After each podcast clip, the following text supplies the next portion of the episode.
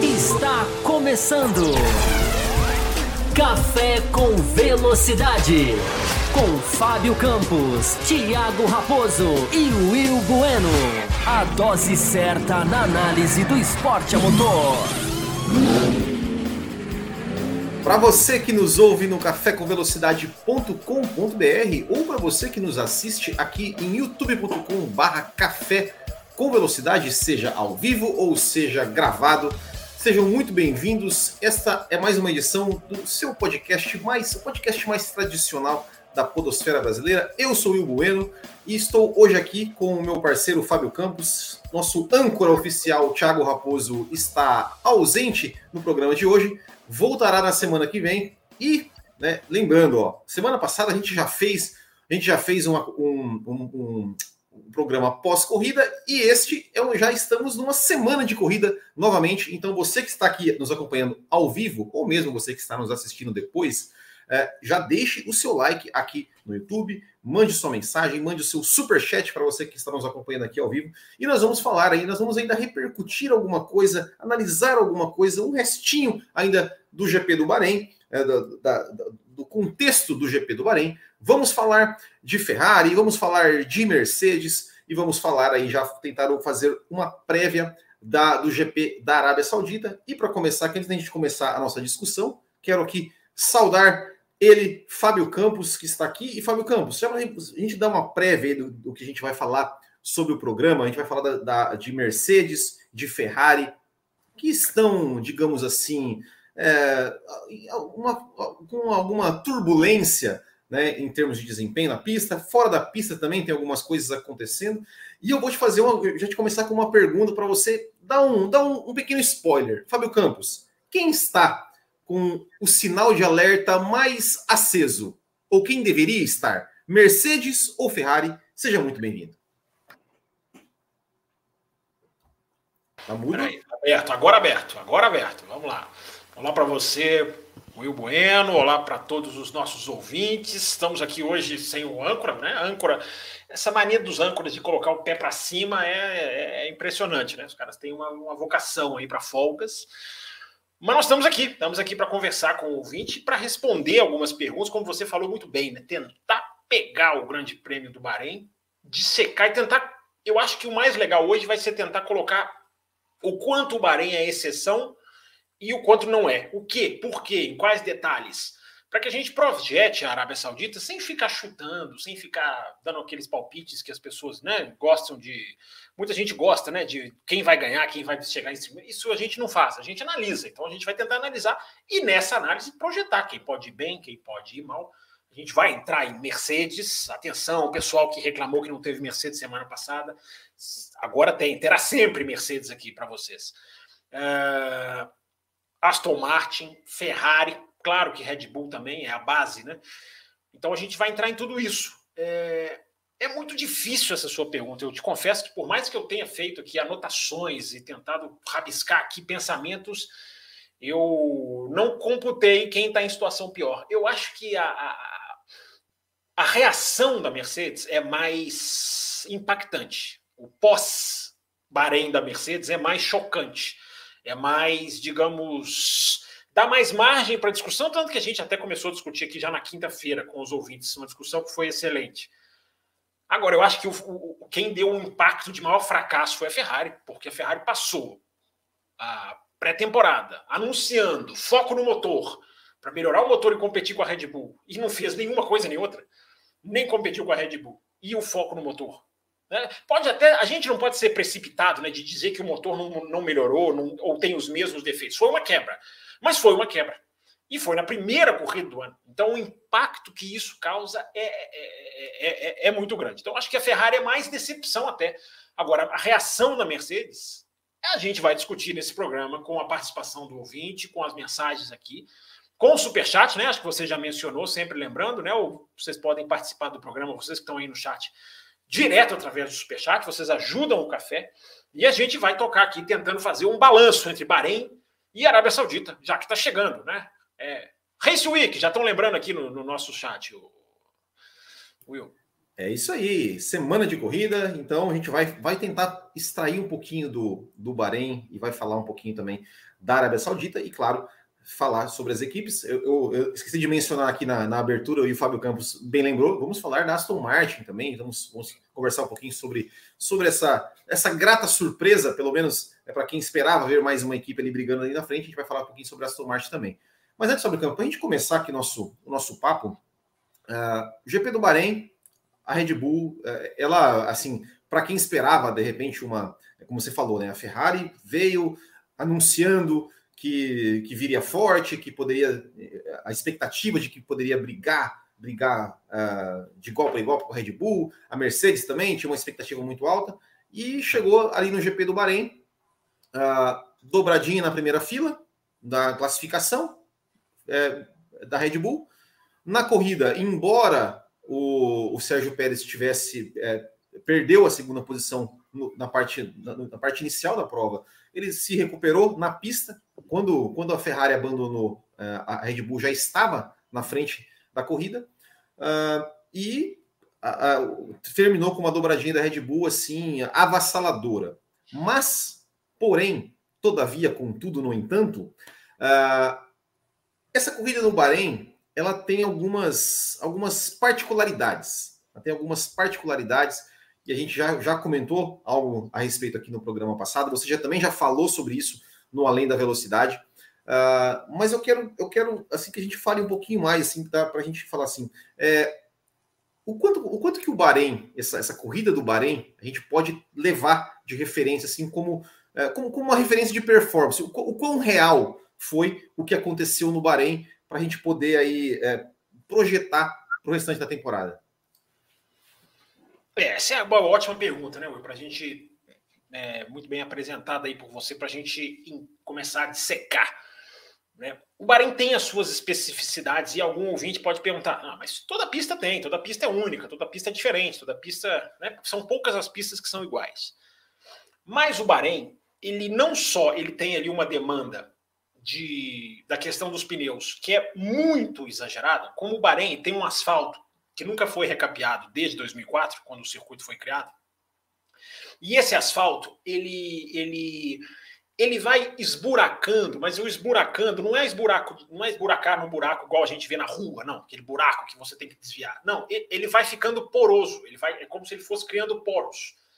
É, a TV da Inglaterra mostrou isso muito bem a Sky Sports, é, o repórter ele chegou ali no box e ele comparou justamente o asfalto ali na, no pit lane mesmo, onde os carros rolam, né? no pit é onde os carros param, onde eles trocam o pneu. E é muito mais liso, é um chão liso, é quase que, uma, um, que um, que um cimento puro aonde os carros trocam pneu. E na hora que você vê de perto com a câmera ali no chão você vê o quanto que o asfalto ele é poroso, ele é, ele, ele é muito áspero, ele é muito, digamos, esburacado nesse sentido do micro buraco. Né? O asfalto é muito bom, tanto que ele nunca foi recapeado.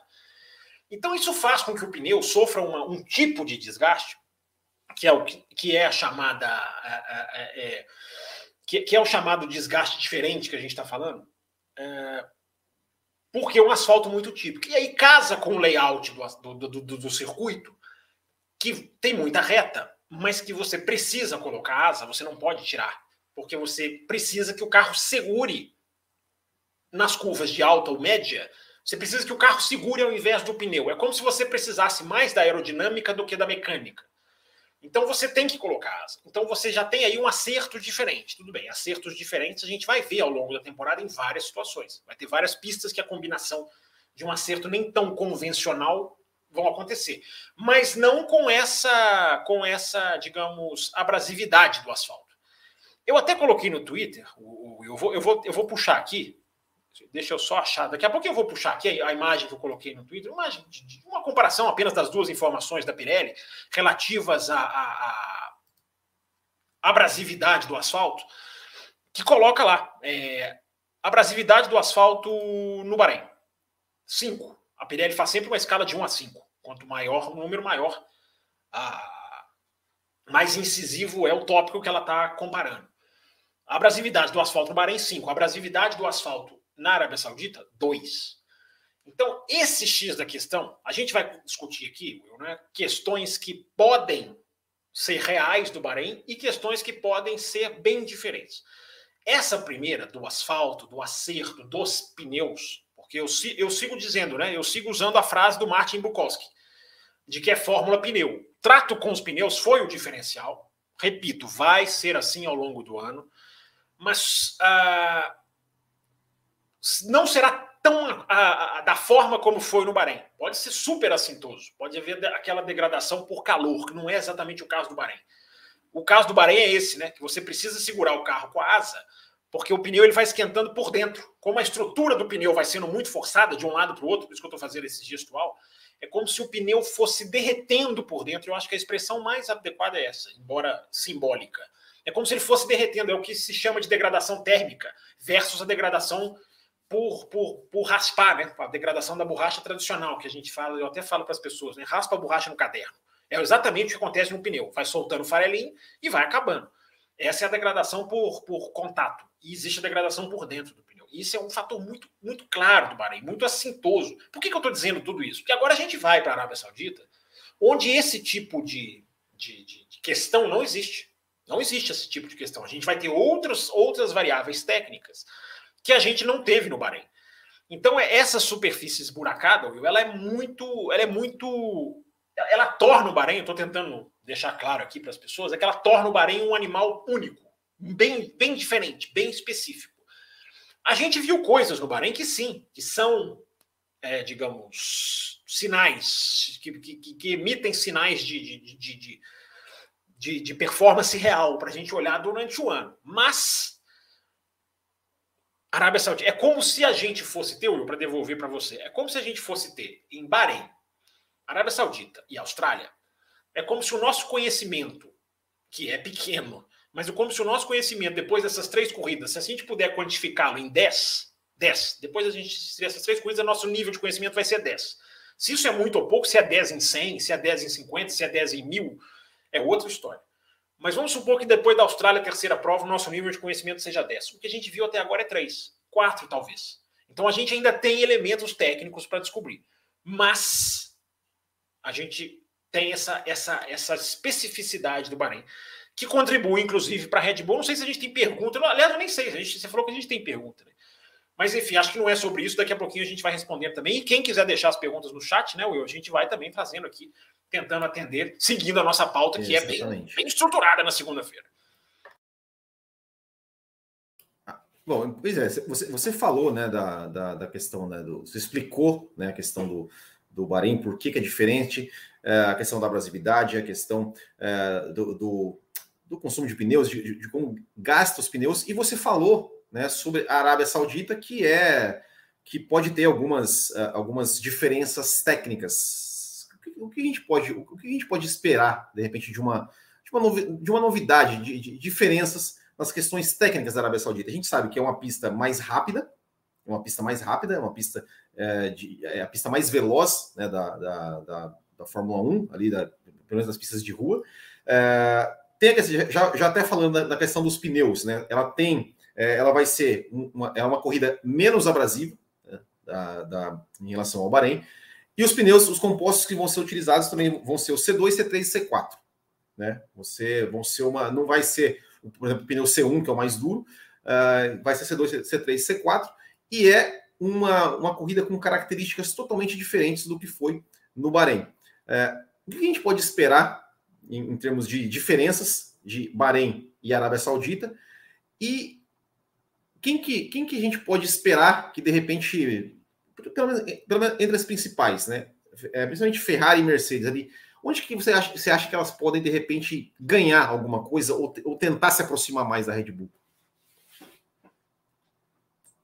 Eu tô tentando, acho que eu consegui aqui, ó, partilhando aqui, uhum. ó. Deixa eu, tentar, deixa eu aproximar que ficou pequenininho. Não, né? é, é, só informação, é. é só é só informação da Pirelli é. que eu que eu tava citando agora há pouco, só para deixar para o ouvinte mais, digamos assim, uhum. assim, mais mais visível, né? A questão da abrasividade do asfalto. Isso aqui vai ser muito decisivo, muito decisivo mesmo nesse, nesse final de semana. É... Porque a grande pergunta, né, Will? Depois que eu responder a sua pergunta, a gente fala sobre o campeonato. Acabou ou não certo. acabou? Que é, é, o modo como as pessoas materializam essa diferença que a gente está tentando analisar de uma maneira mais, mais técnica aqui. É... Arábia Saudita. Ah, né, só, só, só, só para só volta a imagem, só porque de repente quem está nos ouvindo, né? Ah, é, o Fábio Campos mostrou uma imagem, né? Então, é, que a, a Pirelli mostrou um quadro né, com os compostos de pneus e, e falando da, da abrasividade. Então, assim, numa escala de 1 a 5, o asfalto do Bahrein ele é na, número 5 em termos de abrasividade. E o asfalto de Jeddah ele é, é escala 2. Então, ele é muito menos abrasivo do que uh, do que, o, do, que o, do asfalto do circuito de Sakir. Então, só para gente, para quem não, para quem não, não, não está, está nos ouvindo via podcast para saber a é informação verdade. do que a gente está falando. É verdade, é isso aí. É... Então, eu materializando na né, pergunta é, das forças, é, Arábia Saudita a gente vai ter as três diferenças fundamentais. Né? A gente vai ter é, retas, retas não é uma diferença em relação ao Bahrein. Mas a gente vai ter retas longas, longas e longas, curvas de alta, coisa que no Bahrein é mais limitado. As curvas de alta no Bahrein acabam muito rápido, vamos dizer assim, elas duram muito pouco. Não é que elas são necessariamente curtas, elas duram muito pouco. É, e a gente vai ter uma degradação, como a gente acabou de mostrar na tela aqui. A gente vai ter uma degradação muito menor. Então, isso faz com que seja outro jogo. Né? Isso faz com que, por exemplo, outra coisa também, né? Tração. Tração no Bahrein é muito importante porque tem muita curva de, de baixa velocidade. Então você precisa de tração. Esse é outro fator lá no começo do programa, né? de comer o pneu. Quando você perde o pneu, a tração sua morre. Né? Basta você ver a briga do Alonso com o Sainz, com o Hamilton, como o Alonso tinha muito mais tração. Aí daqui a pouquinho nós vamos falar da Aston Martin e eu vou dizer por que, que eu não acredito numa Aston Martin tão forte. Eu não espero, na verdade, acredito não é a palavra, que parece que eu estou dizendo que não vai acontecer. Eu só não espero uma Aston Martin tão forte, mas daqui a pouquinho nós vamos entrar nos pormenores dessas três equipes, né? Ferrari, Mercedes, Aston Martin, e vamos falar mais de quem mais vocês quiserem. É... Então, eu, eu acredito que, tendo menos degradação, é outro tipo de jogo que vai ser jogado. Porque no Bahrein, é como se não tivesse. É, a situação do Bahrein é tão extrema que premia não exatamente o carro de maior velocidade pura, mas premia o carro que se dá melhor com os pneus. É, é, é, difícil a gente. Eu ia dizer que não é o carro mais rápido. É, mas o carro que se dá melhor com os pneus se transforma no carro mais rápido. Então, Aston Martin é um exemplo claro disso. E se você analisar a prova do Alonso, a hora em que ele começa a atacar e o modo como ele ataca, dá para entender isso que eu estou falando. O Bahrein ele não premia a velocidade pura. Ele premia quem cuida bem dos pneus. Ele premiou. E o Bahrein esse ano, gente, ele, o Bahrein vai mudando, ele vai ficando mais grave, mais agudo essa, essa característica cada ano, porque o asfalto vai ficando mais velho, ele vai ficando mais poroso. Até ele ser recapeado, é, essa, essa, essa questão vai ficando mais grave. Por isso que o ouvinte pode estar falando assim, mas no ano passado não foi tanto assim essa conversa. É porque muda muito de um ano para o outro é, mesmo que o asfalto não mude, a é, sensibilidade. É, e lembrando né, que muda muito de um ano para o outro, inclusive mudou, mudou a, questão dos pneus, mudou né, um pouco da, da, aerodinâmica do carro. Então, Sim. por isso que, que essa, essa, essa, diferença talvez tenha, fe, tenha é ficado maior ainda, né, comparando 2022 com 2023. É, verdade. É isso que eu estava meio querendo chegar nesse ponto, né? Mesmo que não se mude muito o asfalto, às vezes uma mudança pequena, o carro de Fórmula 1 sente muito. Então, por isso que é importante bater nessa tecla, do, do, do, tanto que o Bahrein foi específico. Só que o Bahrein mostrou coisas muito preocupantes, digamos assim, para quem espera uma certa competitividade. Então, a gente vai pesar na balança né, é, essa, o que, que é real e o que, que não é real, o que, que o campeonato ainda pode mostrar e o que, que pode ficar, ficar no Bahrein. Então, eu acho que essas duas equipes vão ter uma. uma... Existe um rádio do Sainz que é muito, é muito no Bahrein, que é muito sintomático. Né? O Sainz fala assim: olha, eu não posso mais forçar. Se eu forçar, eu vou acabar com os pneus. Se eu, se eu forçar aí, a gente, a gente pode nem chegar no final. Ou seja, a Ferrari estava ali se cuidando. A Mercedes também é a mesma coisa. Na Arábia Saudita, eles vão poder se soltar. Então, aí vem a esperança que eu coloquei no Twitter, também, inclusive nessa tarde. Aí vem a certa esperança de uma, de uma situação diferente. Não quer dizer que vai ser, mas a gente tem que analisar com o que a gente tem tecnicamente diante de nós. Então, Will, para responder sua pergunta assim, já de bate-pronto, é, é, o que, não, mesmo já não sendo mais bate-pronto, né, porque eu já falei, falei, é, mas Mercedes e Ferrari vão poder se soltar, vão poder se soltar. Né? E a gente vai entrar em cada uma dessas equipes para a gente avaliar onde cada uma está, qual o problema de cada uma e o que, que cada uma pode ou não fazer. É, e, e até agora, a gente analisando é, uma diferença de Bahrein e Arábia Saudita, a gente, a gente tem que lembrar que, por exemplo, no Bahrein, uh, por exemplo, a Ferrari, né, o Leclerc principalmente, ele abdicou de uma segunda volta na, no, no, Q3 para poder guardar um pneu para poder tentar, atacar o Pérez na largada. Deu certo a estratégia do, deles nesse sentido para conseguir, uh, enfim, pa, passar o Pérez na, na, na largada. Uh, mas no determinado momento da classificação, parecia que as coisas estavam equilibradas ali, né? A Mercedes chegou com volta rápida, o Leclerc também virou, virou rápido ali, parecia, parecia que ia ter uma mistura ali no grid nas primeiras posições. Uh, numa dinâmica, vamos imaginar o seguinte: é, a gente pode aqui ter, é, talvez presumir que essa, essa manobra, vamos dizer assim, da Ferrari na Arábia Saudita uh, não, não vai precisar ser feita justamente porque a Ferrari, embora tenha as suas, as suas apresente mais dificuldades uh, em gerenciamento de pneu, parece que na Arábia Saudita não, não, não será tão necessário. Uh, você acha que, de repente, e a gente sabe o quanto o Leclerc é um cara rápido em qualificação. Uh, será que, de repente, se o Leclerc conseguir uma pole position aí, uh, largar na frente na corrida, será que pode ter uma dinâmica diferente do que tem do, do que aconteceu no Bahrein, porque eu, é, aquilo que eu falei, o Leclerc passou o Pérez, mas na pista mesmo, ao longo da corrida, o Pérez conseguiu e a Red Bull primeiro e segundo. Uh, o que, que, a gente pode, de repente, é, é, claro, a gente não pode prever futurologia, nada, mas com os dados que a gente tem, com, a, com o que parece, uh, será que a gente pode, de repente, ter, ter uma dinâmica diferente de corrida, pensando no Leclerc quem sabe conquistando uma pole, largando na frente, ou, ou não, não tendo que poupar ali na, na qualificação e, e, ter uma, uma é, de repente se colocar numa primeira fila ao lado do Verstappen, ou quem sabe até na frente do Verstappen? É uma boa questão essa, Will. Tem uma frase do, do Vasser, depois do Bahrein, que eu fiquei até um pouco preocupado e cheguei à conclusão de que parece mais uma frase motivacional para sua equipe do que uma frase pura e técnica. O Vasser falou assim: é, não, a gente foi bem na classificação, né, ficaram a praticamente três décimos, mas não fizeram a última volta, como você relatou. É, em compensação, eu fico pensando, né? Será que se sentissem que tinham capacidade para fazer a pole, será que usariam essa estratégia? Será que essa estratégia não foi um pouco abrir mão, assim, desistir? Olha, a gente não tem carro para pole, então vamos guardar um jogo de pneus. Não sei, aí é um, é um pensamento meu. Mas a frase do Vasser é: não, a gente pode brigar com a Red Bull. Porque eu nunca vi carro fazer qualifying parelho e não consegui fazer corrida parelha.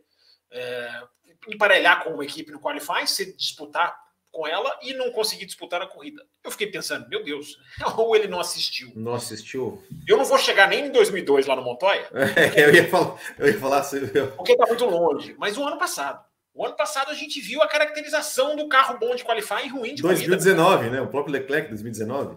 É, e o, o ano passado para mim foi até né? mais assintoso, porque o Leclerc ele, ele enfileirou pole positions, ele fez muitas poles. E o Verstappen conseguia ter a medida da, da Ferrari na corrida de uma maneira absolutamente quase que tranquila em algumas situações. Então eu acredito que essa frase do eu não acredito que o Vasser acredite nisso. Eu acho que foi uma frase ali falada no domingo pós-corrida que é mais assim motivacional, o cara tá chegando, enfim, tem muita coisa acontecendo né, nos bastidores da Ferrari, depois nós vamos chegar lá. É, então, Will, essa questão de você fazer um qualify, largar na pole e conseguir segurar ou não, ela, ela varia de pista para pista. Por exemplo, em Mônaco era uma resposta diferente. Né? O cara põe na pole ali, é outro jogo completamente. É, como o, Bahrein, o Arábia Saudita não tem esse desgaste todo de pneu, é, você pode ter ali um, um jogo de forças mais equilibrado. Porque no Bahrein, com um desgaste muito grande, esse desgaste não te atrapalha no qualifying. No qualifying não te atrapalha, você tem uma volta só para fazer. É, e existe uma coisa também que eu esqueci de falar na resposta anterior, Will, que é uma questão que a gente tem que observar muito na Fórmula 1 atual. Em 2022 eu passei a ficar muito atento quanto a isso, que é o tal do rear limits ou front limits. Ou seja, o que, que é? Que é o, a, qual é a, qual parte do carro você tem que cuidar? Qual é a parte do carro que vai te causar problema? A traseira ou a dianteira? Em termos de pneus, evidentemente. É Fórmula Pneu, gente. É Martin Bukowski que falou tudo. É, no Bahrein é o pneu traseiro. Ali era o problema no Bahrein. É o pneu que superaquece, que a gente acabou de falar, que, que, que escorrega, o asfalto, enfim. Na Arábia Saudita, é muito provável que seja a frente que você tem que cuidar, porque é muito curva de alta. Então você fica mudando muito de direção, você vai desgastar muito mais a dianteira do que a traseira. Só que, aí tem aquele negócio que a gente falou, tentando desvendar. É, eu tenho a sensação, e no programa de hoje, assim, a gente vai falar 50% de coisas que a gente vai errar e 50% que a gente vai acertar. Porque a gente vai projetar aqui detalhes que podem ser só do Bahrein ou não. Mas, enfim, é o, é o que a gente falou. É os, são os instrumentos que a gente tem na nossa frente. Uh, só que, que eu dizia, tem esse novo, essa nova regra do pneu. Você chegou a mencionar isso já. É, é um novo tipo de pneu. É um pneu mais reforçado na dianteira. Então, eu, por que, que o campeonato não acabou? Eu vou, eu vou responder essa pergunta, eu vou, eu vou fazer essa afirmação várias vezes e embora ele possa já ter acabado, a gente não pode afirmar. Por que, a gente não pode afirmar que o campeonato acabou? Porque tem uma coisa que é muito importante a gente colocar nessa análise, que é justamente isso que eu estou dizendo. O fator sensibilidade dos carros a condições diferentes, a gente não sabe qual é. A gente não sabe o quão sensível vão ser os carros ao vento na Arábia Saudita. A gente não sabe o quão sensível eles vão ser a, a coisas que a gente não viu eles sofrerem ainda. Essa sensibilidade do carro é, um, é uma grande incógnita que o Bahrein não responde. Não responde. Ele pode dar pistas, ele pode dar uma indicação, mas o Bahrein, já falei várias vezes, é muito específico. Então, um dos primeiros fatores de por que eu acho que o campeonato não acabou é o fator sensibilidade dos carros. Há vento, há curvas de alta, há um tipo de pista que não degrada pneu, enfim, há várias outras situações. Há várias outras situações. É, a corrida fria, Pode ter, não, não parece ser o caso na Arábia Saudita, mas a gente vai ter corrida com pista mais fria. A gente não sabe qual vai ser. Então, essa frase, por exemplo, do Russell, né? É, não, a Red Bull vai ganhar todas as corridas. Claro que isso é um enorme exagero. Claro que isso é um cara falando ali de cabeça aqui. Mesmo se eles ganharem, aí nós vamos vir aqui no final do ano e falar, claro, o Russell estava certo, legal. Mas, gente, vamos lá, né? Em Spa, o ano passado, a Red Bull destruiu. Foi, uma, foi a maior vitória da Red Bull acachapante em Spa-Francorchamps. Lembra do que o Verstappen fez? Ganhou a corrida, podia ganhar de ré quase, se bobeasse. E a Red Bull não ganhou todas as corridas daquele Aliás, não ganhou nem todas as corridas dali para frente, né? Porque a Mercedes pega uma, né? Que é a do Brasil de sprint, tudo aquilo. Tem seis sprints esse ano. Então, é, é, não dá para dizer que a Red Bull vai ganhar todas as corridas, não vai, não vai, ganhar todos os GPs. Ela tem uma vantagem preocupante. Daqui a pouquinho eu vou falar da Red Bull. Acho que nem sei se está na pauta, mas daqui a pouquinho, Will, coloca aí, que a gente vai entrar um pouquinho mais nessa questão da Red Bull também. É... Mas, por exemplo, só mais um exemplo, né? 2014 no Bahrein, que é uma corrida que eu adoro citar, porque eu já vi mil vezes, porque é a corrida sensacional. É, 2014 no Bahrein é, tem praticamente 10 voltas de, de, de, de, de, de, de duelo direto entre Hamilton e Rosberg, porque tem um safety car. E ele, ele sai, o safety car sai faltando 10 voltas. Então você tem ali um tiro de 10 voltas de Rosberg versus Hamilton. E os caras brigando. E os caras colocaram 24 segundos para todo mundo. Em 10 voltas. E brigando. Não é fazendo igual a Red Bull fez domingo, não. Que é, foi controlando, tirou o pé. Isso é preocupante. É, tudo que a Red Bull fez, ela fez sem forçar. É, por isso que eu estou dizendo, gente, 50% a gente vai acertar e 50% a gente vai errar. Mas no Bahrein, os caras colocaram uma média de dois segundos e meio por volta. E não ganharam todas as corridas do ano. Então, gente, ganhar todas do ano foi um grande exagero do Russell, evidentemente. Se acontecer, vocês podem voltar aqui e lembrar: ah, vocês falaram lá antes da Arábia Saudita, vocês erraram. Erraremos e erraremos com gosto. Mas é muito difícil você cravar isso com tanta coisa que pode acontecer ainda, né, Will?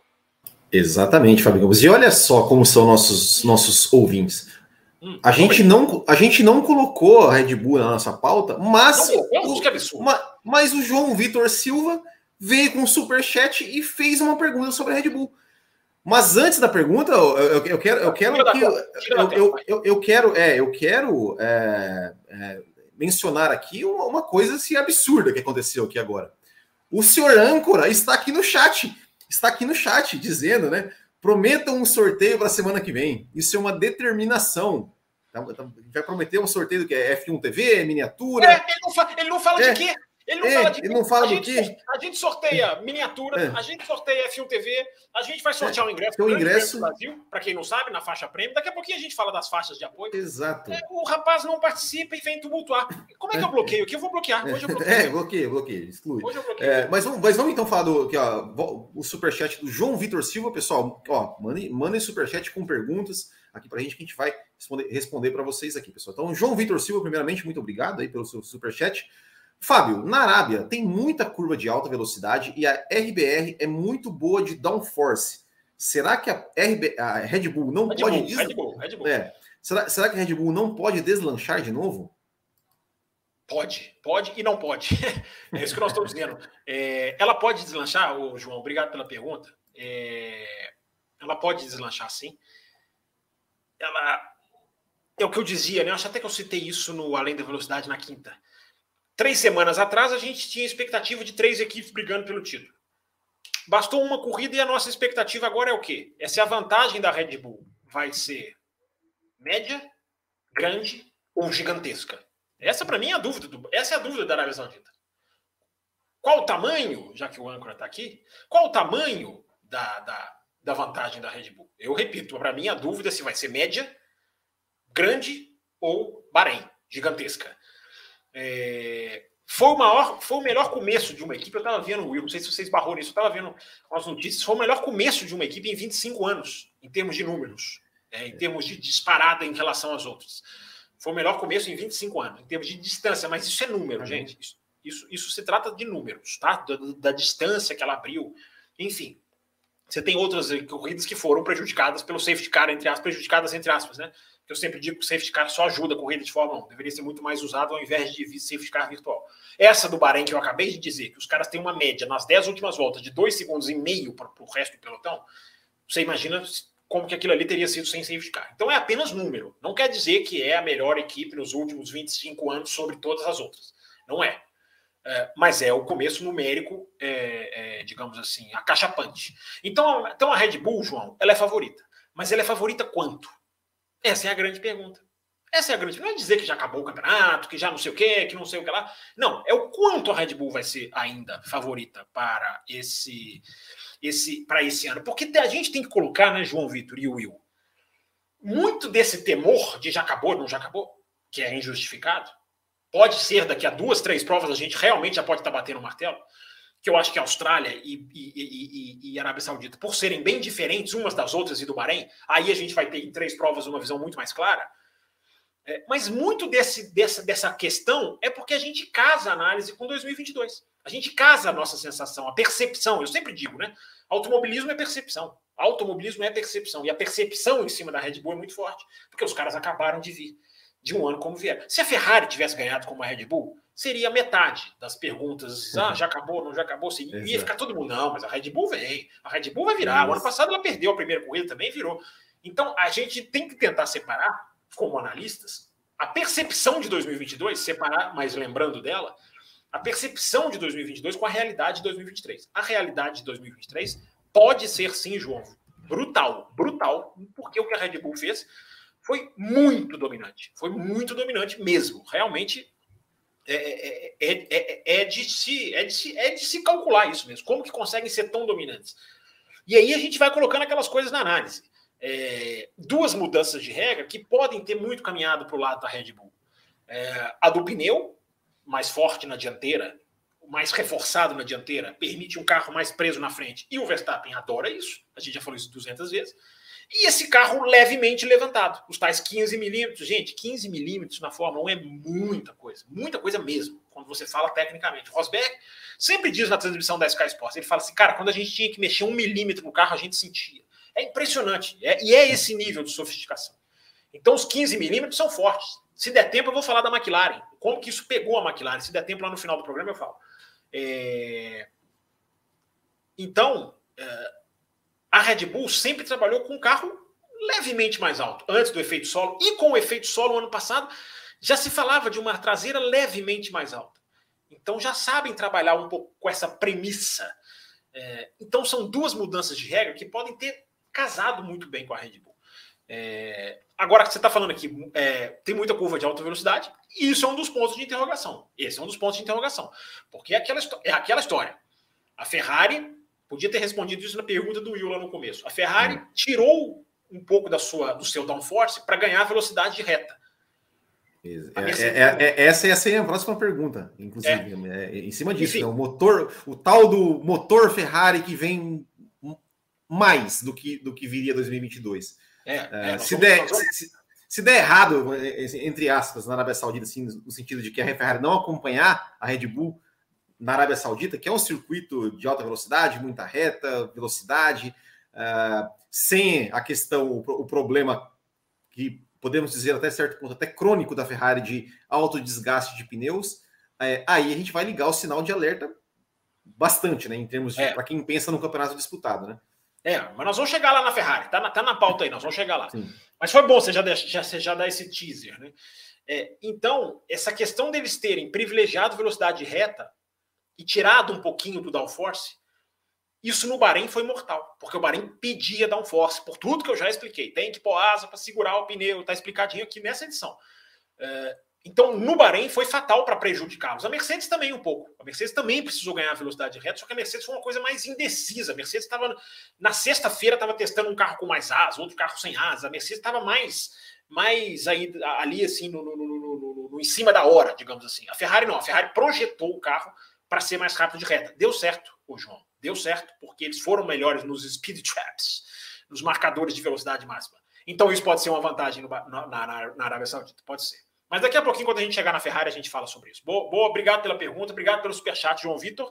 E eu espero que mais gente mande aqui superchat para participar do nosso programa também, Exatamente. E antes da gente começar a falar das equipes, só lembrar vocês, pessoal, que estão nos assistindo aqui, uh, que a gente tem aqui no nosso Café com Velocidade, nós temos um programa de apoiadores, que você Sim, pode senhor. entrar tanto aqui no YouTube, para quem está vendo no YouTube, clicando aqui em Seja Membro, como lá no apoia.se barra café com velocidade. Nós temos quatro faixas de apoio, tá? Que você que é a café com leite, é a cappuccino, a extra forte e a faixa premium. Todas elas vocês, vocês recebem recompensas. Claro que as recompensas vão aumentando conforme a faixa que, você, que vocês escolherem. As faixas é, é premium, extra forte, ela tem programas extras, tem sorteio de miniatura, tem sorteio de F1 TV, tem sorteio, a, a faixa prêmio tem sorteio de um ingresso para o GP do Brasil e, e pós-GP da Arábia Saudita. Ou seja, no próximo programa, próximo, próxima segunda-feira, no programa extra, que é exclusivo para os apoiadores das faixas Premium e Extra Forte. Calma, que não vai ser a Mercedes que vai ser no programa extra. Fiquem é, calmos. É. Will vai dizer o que, que é. Nós teremos pela primeira vez, desde que nós criamos essa faixa premium, é, a entrega de um prêmio para o premium, que é a participação de um dos apoiadores na nossa live. Aqui ele vai estar aqui, ó, aqui, nessa telinha, nesse quadradinho que vocês estão vendo aqui, vai ter um, quadra, um outro quadradinho, vai ter quatro quadradinhos. Um, dizer, não sei quatro, porque não, não, vou prometer que o Raposo, não sei quanto tempo vai durar as férias dele. É, o cara estava então, na Patagônia esse final de semana. É, exatamente. Então, não.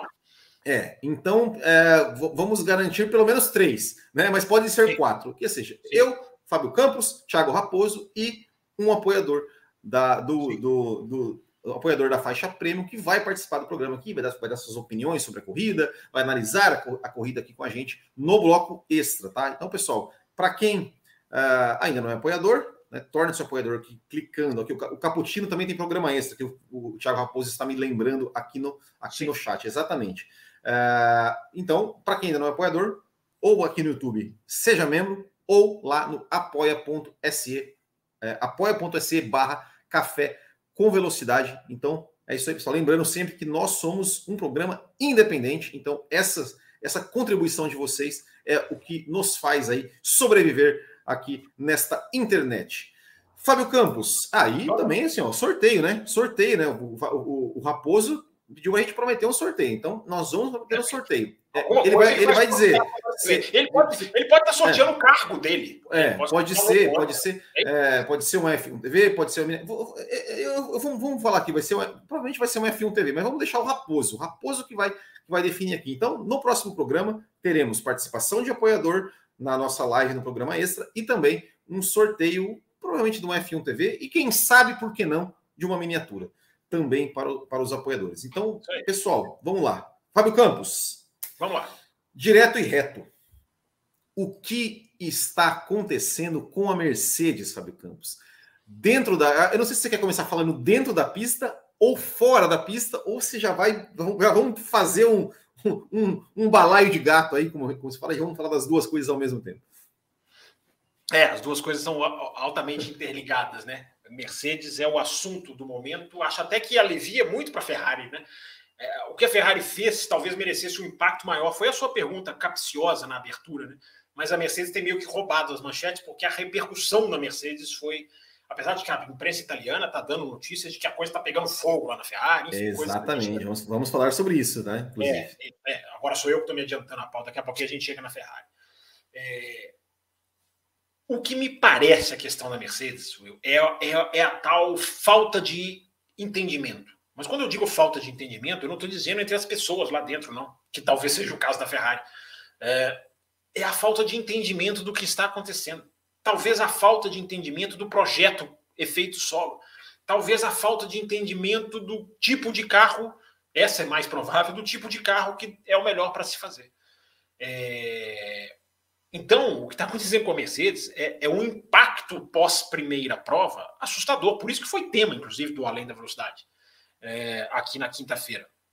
Mas a gente traz aqui também mais reflexões. Sempre, sempre que a gente volta ao ar, a gente tenta aprofundar mais ainda a questão.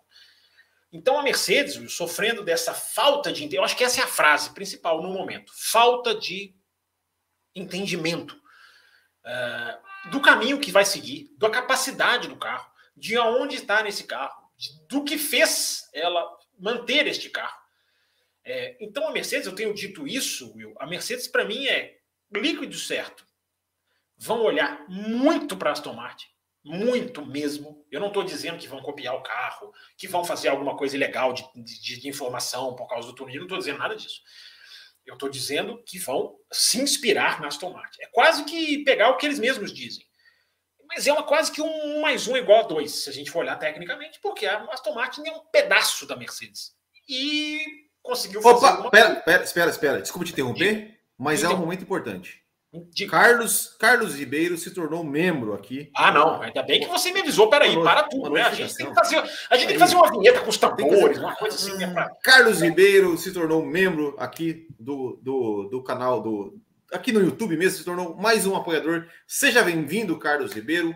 Muito obrigado, tá? Pelo, pelo, seu, pelo seu apoio. E o seguinte, tá? Aqui no YouTube, a gente, é, a gente não recebe né, os, os dados, digamos Isso. assim do, do nosso apoiador. Então, entre lá em www.cafécomvelocidade.com.br, vá lá no setor de mensagens e diga lá: Oi, tudo bem, Raposo, Campos, Will? Eu sou o Carlos Ribeiro, que acabei de tornar, de, de tornar um apoiador, e este aqui é o meu número do, do WhatsApp para a gente colocar você no grupo do WhatsApp dos membros do Café com Velocidade, que é uma das recompensas. Então, muito obrigado, seja muito bem-vindo. Fábio Campos, prossiga, por favor. Vamos lá, continuando então ali, ali onde a gente parou, né? É, essa falta de entendimento da Mercedes, esse, essa falta do caminho seguir, vai jogar, acho que vai jogar muito a Mercedes para Aston Martin. Na inspiração. Por que, que esses caras conseguiram e a gente não conseguiu? Porque, bem ou mal, a Aston Martin que a gente vai falar dela, e eu tô com, eu tenho, eu, eu não estou indo muito nesse oba-oba que muita gente está indo, e eu não estou dizendo que quem está indo está indo errado, não, porque a Aston Martin ela é a grande novidade em termos de, de equilíbrio de forças é, da última década. Eu tenho falado isso, a grande notícia, talvez. Mas, calma. O que, que ela vai fazer na Arábia Saudita a gente vai analisar daqui a pouco. Mas ela vai servir. Ela vai servir para a Mercedes. Por que a Mercedes agora, Will? Por que, que a Mercedes é, é, talvez tenha explodido nas declarações, explodido na sinceridade, explodido nos bastidores. Porque agora é o seguinte, né, É um carro sem defeito, que não tem performance. No ano passado, os caras podiam dizer, né? É um carro com defeito, tem lá, o carro fica quicando, a gente, consegue, a gente tem que resolver isso.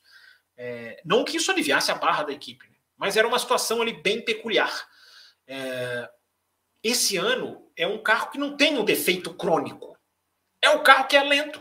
É o carro que não atinge ali é, que não atinge ali exatamente o, o parâmetro. É, e aí, daqui a pouco eu vou até pedir para você falar, né? Você lembrou muito bem hoje da questão do Hamilton, né? a postura do Hamilton, enfim, até como você enxerga. Vou até deixar você falar é, um pouquinho mais sobre isso. É, mas agora a questão Will, é o seguinte: é, vai mudar. Ok, Toto Wolff disse que vai mudar, todo mundo disse que vai mudar, é reunião para mudar, é, vai mudar. Não dá para ser esse carro que é um absurdo você ver uma equipe do nível da Mercedes falar depois da primeira corrida do ano. Por isso é aquela dúvida que a gente falou semana passada, né? Estão é, dizendo só, estão apenas publicando isso agora ou realmente chegaram a essa conclusão é, depois da primeira prova do é, ano? É, As duas então, situações são preocupantes. É, dois jeitos errado. E deixa eu só te, te, te, te acrescentar algumas coisas para você continuar, que é o seguinte: você falou aí falta de entendimento, né? Uh, e aí, e aí fica, fica uma, uma pulguinha atrás da orelha. A Mercedes, é, ao longo desse domínio que ela teve, é, muito desse domínio, pelo menos, pelo menos no, no início da era híbrida, é, ela vinha por conta de ter um motor super forte a, a, ponto da Williams ser a terceira força do campeonato, porque estava com o motor Mercedes. Né? Isso lá no, no, começo da era híbrida. Sim. É, e, e, e, ao longo desse, desse, desse, desse tempo, principalmente nos últimos anos, a Mercedes ela foi, digamos, perdendo alguns profissionais por conta, né, Vários. Que, que foram que foram aí para é, pescados por outras equipes. É, e, e, a minha pergunta, minha pergunta é a seguinte: é, será que essa falta de entendimento talvez não tenha a ver com, com, com o fato de que a Mercedes talvez tenha, digamos, muito entre aspas, se encostado na questão do supermotor que ela sempre teve, apesar de nos últimos anos nem tanto assim, é, e, e a falta talvez de profissionais para entender realmente o que está acontecendo, é, é uma perda de qualidade profissional, qualidade técnica, a ponto de entender esse carro, porque é, eles vieram ali o, o, o, o, ano passado e até no começo, dessa, na pré-temporada, ali antes de começar a temporada, falando: não, é, aqui o nosso, o nosso, nosso CFD, o nosso computador, nossas ferramentas dizem: não, esse conceito é o conceito, é o conceito que vai, que vai dar resultado. É, é, e aí, Fábio Campos, o que, o que, o que explica essa, essa, essa Mercedes está assim? Parece que parece perdida, a ponto de, cara, os caras mandaram uma carta aberta aos fãs. É, eu, sinceramente, eu nunca vi isso. Nem, nem a Ferrari, que é movida a paixão, é, já vi fazer uma coisa dessa, uma carta aberta aos fãs. Vamos falar com os fãs. Olha, não vamos nos precipitar, não vamos. É, o, que, o que pode explicar essa, essa isso que está acontecendo realmente na Mercedes? É, vamos lá, Will. A questão da, da, da, perda de material humano, ela é, ela é assintosa. Eu até listei é, alguns na quinta-feira, né? Do James Allison, que agora pode se reaproximar de novo. O James Valls, que foi para Williams, mas era um cara fundamental, acabou de ir para Williams. O Andy Cowell, do motor, que você está falando, é um cara que a gente já meio que esqueceu.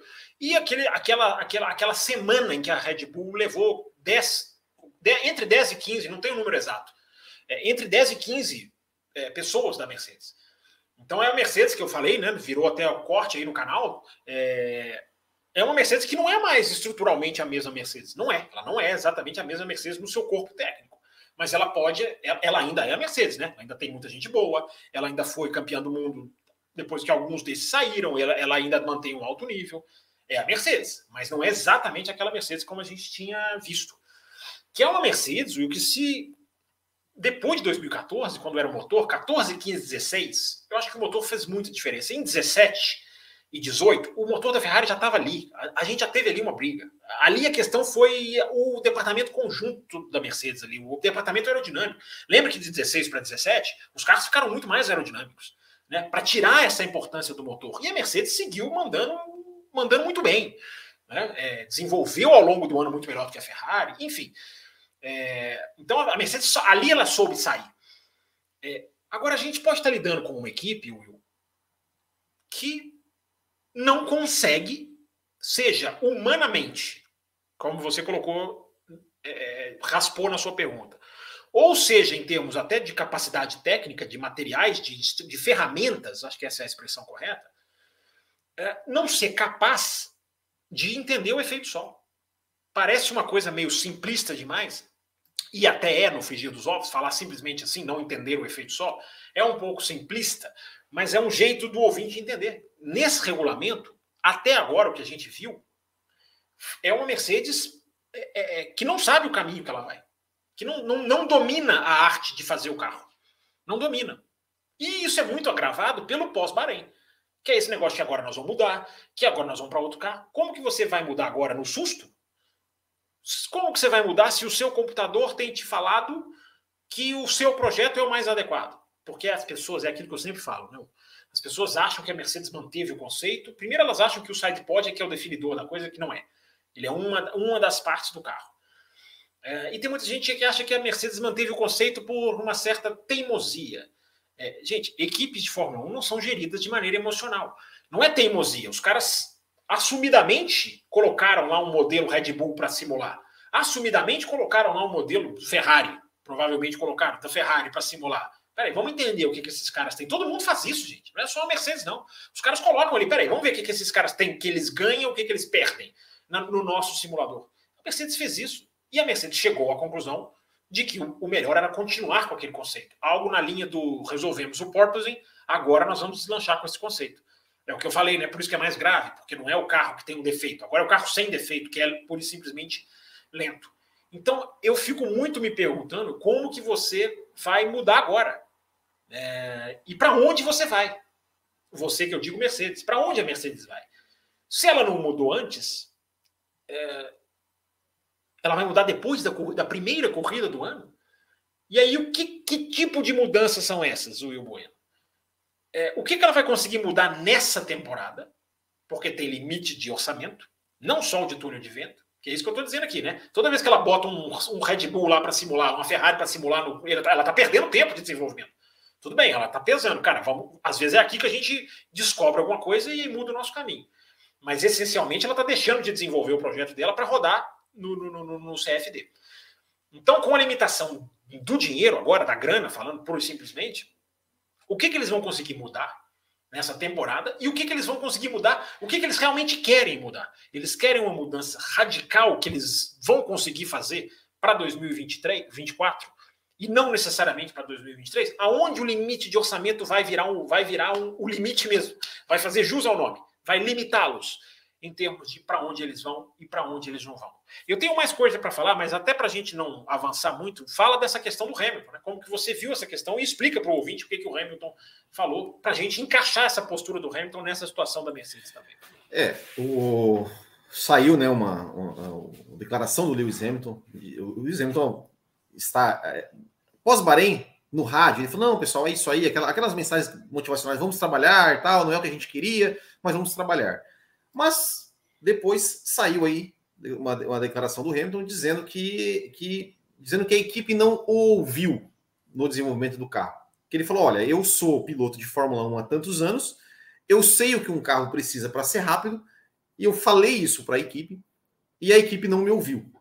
É, eu acho que falar isso publicamente é, é tudo, bem que assim, né? É, é, é, a, gente, a gente pegar historicamente, né, pilotos ali que, que, publicamente falam mal da equipe, vamos dizer assim, criticam a equipe abertamente, é, não dá muito certo. Eu lembro muito da, lembro da, um pouco da Ferrari 2014 com o Alonso, lá atrás também com a Ferrari com o Alan Prost, mas tinha uma diferença. Que, tanto, tanto, em ambos os casos, Alonso e, e o Prost mais atrás, é, eles, não, eles não vinham de carros vencedores, né? A Ferrari, eles não, não ganharam nada com a Ferrari. O Hamilton é um cara que levou, né? Ou seja, ganhou enfileirou aí uma sequência de, de, de títulos com a Mercedes. Uh, e agora agora tá, ele tá nessa, nessa ânsia né, de, de ser o cara, é, o maior campeão, de brigar, de ter uma revanche com o Max Verstappen. Eu, eu acho que tem um, um, fator muito muito pessoal nisso, nesse sentido. Claro, todo piloto quer ganhar. O cara que quer andar na frente, o cara que já andou na frente, já, já, já, já sentiu é, o gosto de, de vencer. Óbvio que o cara quer sempre estar tá andando na frente. É, mas eu, eu uma, uma, percepção minha, né, uma, uma, opinião minha, não conheço o Hamilton, não convivo com ele, não sei, não entendo, mas me parece que, que, que o 2021 ainda está aqui nele e que ele necessita dessa chance né, para poder desafiar o, é, o, o, Max Verstappen e que ele está vendo que mais um ano que muito provavelmente ele não vai, ele não vai ter essa chance e o tempo vai passando para ele, né, o tempo vai passando. Ele tem ele, ele já tem é, 2085, ele é, ele é dois anos mais novo que eu, ele tem 38. É, Não, que mentira. Ele tem, ele tem 38. É, e tem um outro fator também que eu acho que, que, que também tá, tá um pouco. Que é, o, que, que é o fator George Russell. Ele tá vendo assim, poxa, meu tempo tá, tá, tá, tá indo. É, eu tenho um cara aqui que não tá afim de ser o, o, Valtteri Bottas, o, o, Valtteri Bottas que vai me ajudar, que vai ficar ali, e, é, é, digamos, sendo o meu escudeiro, ele quer me derrotar, porque esse cara, a equipe já chamou esse cara para ser o meu substituto, mas ele, ele, parece que ele quer mostrar assim, cara, mas eu ainda estou aqui. Esse cara vai ser, vai ser o substituto, vai ser o, vai ser o futuro, mas eu ainda estou aqui. É, e eu tenho que ver, e a gente tem que ver o que, o que, o que, o, o quanto essa, essa repercussão do essa, essa, essa declaração do Lewis Hamilton, essa questão do Lewis Hamilton, uh, vai fazer diferença ali no ambiente da Mercedes, que sempre foi aquela coisa, sempre, sempre foi, a Mercedes sempre foi vista, né, ali pelo menos para os fãs, sempre passou aquela imagem de ser aquela equipe perfeita, onde tudo funciona, onde tudo é bonito, onde tudo é lindo, olha, estamos aqui, legal, pessoal. Uh, e agora parece a, a Mercedes meio que parece, parece, eh, a gente até brincou aqui no começo, né? Parece que Mercedes e Ferrari parece que elas estão meio que iguais, assim, né? Aquela bagunça que sempre foi meio característica da Ferrari, pelo menos nos últimos anos, parece que agora virou para Mercedes. É, então eu não sei, eu não sei o quanto isso, se, se o Hamilton falou isso para tentar botar uma pressão na equipe, é, ou foi um desabafo meio de cabeça quente ali, o que, o que eles vão resolver é, internamente. É, mas eu sei assim, é, piloto reclamar de equipe, de equipe publicamente hum, não, é, não é uma boa coisa. Não é uma boa coisa. É, primeiro eu gostaria de dizer aqui para uma ouvinte chamada Júlia Ferreira, é, acho que ela não prestou muita atenção aqui na nossa discussão. Ninguém falou que o que está vindo para a Arábia Saudita é um novo carro. Nós estamos projetando a afirmação da equipe que, que vai trazer um novo carro, que quer fazer um novo carro. E para quando isso vai acontecer ou não. Acho que é. prestar atenção um pouquinho no programa faz bem. É. É... E, e, outra coisa, coisa o, o, o, o, Felipe, a gente viu o seu superchat, a gente já vai responder na sequência. É, já já a gente vai trazer. É, essa questão do Hamilton, eu acho que eu acho que é, é, eu acho que é sincero do Hamilton. Acho que não é uma jogada, não é, não acho que ele está fazendo isso por causa do contrato que ele ainda não tem. Não acho. Acho que a questão do contrato ali é muito, é muito, é muito olho no olho, né? Senta e decide se quer renovar ou não, precisa fazer pressão. É, eu não vejo isso, eu não vejo isso. Isso é a minha maneira de analisar. Eu não vejo isso. É... Como é a própria pergunta do ouvinte, daqui a pouquinho a gente vai responder que ele mandou aqui o superchat, o Felipe Gonçalves, que inclusive é apoiador do nosso canal. É... Então, é, a gente tem que entender o seguinte: é, o que, que o Hamilton. O que, que o Hamilton vai tirar disso? O que, que é importante a gente tirar disso? Ah, não me ouviram quando eu falei primeiro, é muito importante deixar claro, né? Porque tem muita gente que ainda pensa uma Fórmula 1 que não é real. Né? De que carros são feitos apenas para o estilo de pilotos. Como se as equipes tivessem 200 engenheiros, é, simuladores dos mais sofisticados do mundo, túnel de vento, só para ir na linha que o piloto gosta. Não é assim. Não é assim. Você pode até tender, você pode até fazer o, o, o, o digamos assim, a sintonia fina, final. Você até pode jogar isso ali para o lado de um piloto. Mas é, é, o processo de criação de um carro não é simplesmente o gosto de um piloto. Não é simples assim. Então, nem se o Hamilton é, é, é, tiver certo e os engenheiros errados, não significa dizer, entendeu? Que, é assim que tem que funcionar. Ah, o Hamilton falou, ele é sete vezes campeão do mundo, vamos seguir o que ele falar. Não, os engenheiros trabalham em cima de números. Os carros são feitos em cima de dados. É isso que nós estamos questionando aqui, que a pessoa não, não entendeu. É, os dados da equipe que fazem com que a equipe já projete um novo carro para o futuro, e a gente está desenhando se esse carro vem em 2023 ou não, né? porque provavelmente não virá, provavelmente terá limite de orçamento que vai impedir, entendeu? Então é, é, é, é isso que é isso que, que, que, a, que, a, que a pessoa que inclusive está aqui xingando, né? Enfim, é aquela pessoa que o podcast não é para você não, minha querida. Vai procurar um podcast da sua linha que, que, que, entendeu? Com baixo nível que você está pedindo aí, tá? O seu baixo nível aqui não entra não. Já vou te bloquear assim que eu terminar de falar aqui. É... E vá se informar um pouquinho também, que você está muito desinformado. Então, eu acho que é importante a gente dizer isso. É, o carro não é feito ao gosto do piloto, não. Não é, não é assim. Os carros não são feitos. Ah, mas você vai falar que o Adrian Newey com o Verstappen, você tem ali uma situação na Red Bull que o acerto vai pendendo. Mas vocês acham que se o Verstappen quisesse um tipo de carro que o computador diz que é ruim, vocês acham que o, a, a, equipe faria um tipo de carro que os dados mostram para ela que não é o tipo de carro adequado, ideal? Claro que não. Claro que não. Entendeu? Isso é a sintonia fina, isso é ali aquela parte. Então é, é bom deixar isso claro, porque daqui a pouco isso vira que um, meio que um estigma, né, Will? Tipo assim, não, a Mercedes errou porque não ouviu o Hamilton. Não é assim. A Mercedes tem esses problemas de ferramenta, que eu disse aqui na quinta-feira, estou dizendo hoje de novo. É, é, é, um problema que, se, se ele se consolidar, ele é muito sério. Por que, que o carro não mostrou antes que. O, o computador, desculpa, por que, que o computador não mostrou antes que existem outros caminhos? E se eles não identificaram isso no computador, eles vão mudar agora no susto? Mudar sem ter a convicção de que eles estão mudando para um caminho que é melhor? Porque mudar no susto é isso, é mudar sem ter a convicção de que eles estão mudando. E aí vai você vai jogar fora tudo que você tem. Né? Porque isso é uma das coisas da Mercedes, Will, que a gente não pode deixar de dizer. A gente brinca aqui muito, né? Da questão do carro menino, é, bebê que vira menino, que depois vira adolescente.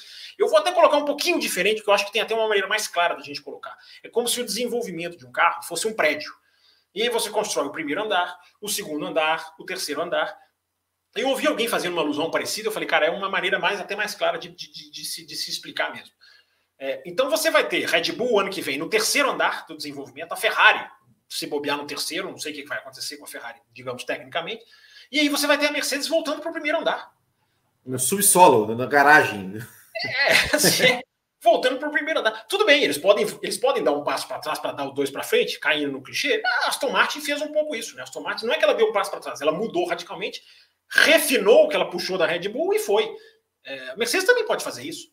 Não é cravar aqui que a Mercedes, mas é a frase que eu citei na quinta-feira a Mercedes pode entrar em, estar entrando num ciclo de não brigar por vitórias por, por anos. Por anos. Porque se ela não tem confiança na ferramenta, se a ferramenta não indica correto, se ela vai voltar passos para trás, se ela não entende o conceito, se ela não entendeu ainda o que, que faz um carro bom, como é fazer um carro bom, se, reparem que eu estou colocando se em todas as afirmações, é, ela pode ficar nesse primeiro andar e as outras em, com o prédio delas em outros andares. Esse pode ser um problema deste carro de 2023. O carro que ainda está no andar, porque os caras passando, passaram todo ano é, é, é passado, já vou terminar, tá, porque eu preciso bloquear aqui a pessoa. É, é, os caras passaram o ano passado inteiro abastecendo-se de conceitos de um carro que agora eles vão jogar fora. Então é como se eles pegassem o ano passado inteiro e meio que jogassem fora. Repito, eles podem até acertar, porque tem capacidade para isso. Mas a chance de errarem é muito grande. E se errarem, vão se recuperar quando? Porque a Red Bull está lá, dando passos largos é, para se tornar uma equipe hegemônica. Né?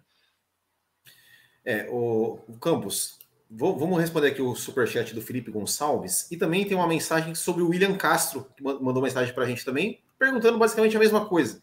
Né, sobre né, o jornalista é, Simon Lazembe, do Sky Sports, que falou né, que num, num podcast que o Hamilton é, estaria desesperado para ganhar o seu oitavo título, aquela coisa toda, é, e que ele não descartaria uma troca é, ir para a Ferrari, e aí já veio outros, outro, né, falando que talvez aí, aí, o Leclerc também estaria, estaria insatisfeito na Ferrari e faria uma troca Hamilton na Ferrari. Isso aí só rumor, né? Não tem não, nada que. Nenhum. Eu, é, eu, eu, eu, ouvi esse podcast, o Simon Lazembe, que ele é o âncora da Sky.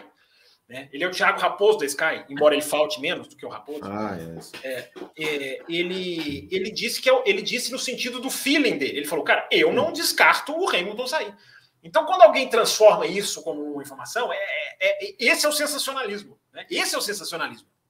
Né? Esse, é o jogo, esse é o jogo sujo.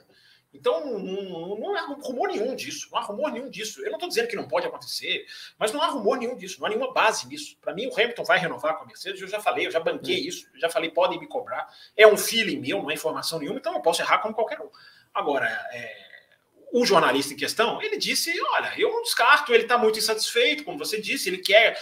As pessoas imputam um desespero ao Hamilton, eu não sei, você até falou a questão dos 21 é. entalado na garganta. Eu não vejo esse desespero no Hamilton, tenho que ganhar. Eu vejo uma impaciência, é diferente. É, é, é, é, impaciência, ele começa, ele já começa a deixar bem clara a impaciência porque, dele. Isso não se... você, Porque uma coisa que você falou agora há pouco, você assim, ah, pode ser que a Mercedes passe anos briga, é, não brigando por vitórias. É, e o Hamilton também deve pensar isso, e ele deve, ele deve passar pela cabeça dele, do tipo, cara, eu, tô, eu tenho 38, né? Tudo bem que o Alonso tá aí com 41, tá, tá, tá, tá beleza, né? E ele, pô, ele é o Hamilton, né? A gente sabe que né, continua em alto nível. Uh, mas ele sabe que uma hora o tempo dele na Fórmula 1 vai passar. E será que, será que ele. E, e, será, será que ele está disposto a ficar anos brigando? Eu acho que não. É, não brigando. Porque assim, o, o Vettel tá aí, o Vettel tá de prova. O Vettel é um cara que super campeão, ficou dois anos ali num carro que não. É, uma equipe que não, não deu a chance dele brigar lá na frente e ele saiu, né? Saiu. Abandonou. Sabe, sabe o que, que eu acho, Will? Eu acho que o Hamilton, eu tenho quase certeza, eu vou dizer até que eu tenho certeza, embora né, certeza pode inclinar que eu tenha informação e eu não tenho. Mas eu tenho certeza que o Hamilton renova. O Hamilton não sai da Fórmula 1 agora. Isso é o que eu penso. Eu Mas esse pode ser muito bem o último contrato dele. Pode ser realmente o último é. contrato dele. Olha, vou entrar com vocês aqui temos os nossos projetos que estão começando ainda. Fábio Campos, então, então vou te fazer uma outra pergunta, rapidamente. Você está praticamente cravando aqui que o Hamilton renova o contrato. Tô.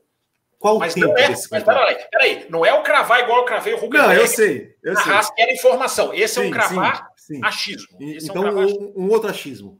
Sim. Qual o tempo desse contrato renovado, Fábio Campos? Uma é isso temporada? eu fico pensando, se ele vai ser um ou dois. Eu, isso eu fico pensando. E realmente eu fico pensando o que, que vai ser. Porque o ideal sempre é renovar dois, né? O cara renova, passa uma temporada mais relaxada, não tem que já começar a ficar pensando no, no próximo.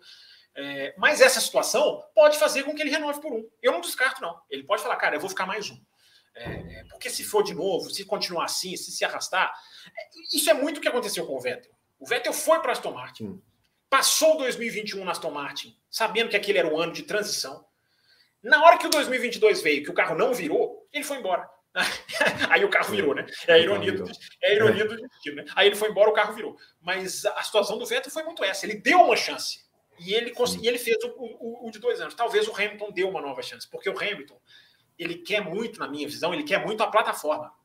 Ele, ele o Hamilton ele tem uma coisa, ele já deixou, ele já, ele já falou isso em entrevistas. É, a Fórmula 1 precisa dele. E eu não estou dizendo dentro da pista, não. É fora da pista. E a Fórmula 1 precisa do Hamilton fora da pista, sim. É. Do cara que não, que não aceita é, as sim. coisas impostas, do cara que defende o que é o ideal dele. Você pode concordar ou não, isso aí é outra questão. Mas ele defende o que ele acha certo. Ele vai, corre o capacete de arco-íris. É, enfim, é, Aliás, estou curioso para ver né, se na Arábia Saudita ele aparece com uma camisa, agora que a FIA veio com essa, com essa asneira né, de, de, de, de, de, de pedir para o piloto avisar o que, que, ele vai fazer. Enfim, essa meio que mordaça. Né, é, é uma mordaça. Então a Fórmula 1 precisa do Hamilton. E o Hamilton tem. Vamos voltar para a discussão. O Hamilton tem essa consciência. Ele não quer largar o osso agora. Por isso, o que eu cravo muito que ele renova. Agora, é. quanto ele vai renovar, como você muito bem perguntou, aí eu já não sei. O quanto ele é. vai renovar, eu já não sei. Realmente eu não sei. Mas eu acho que ele é. renova.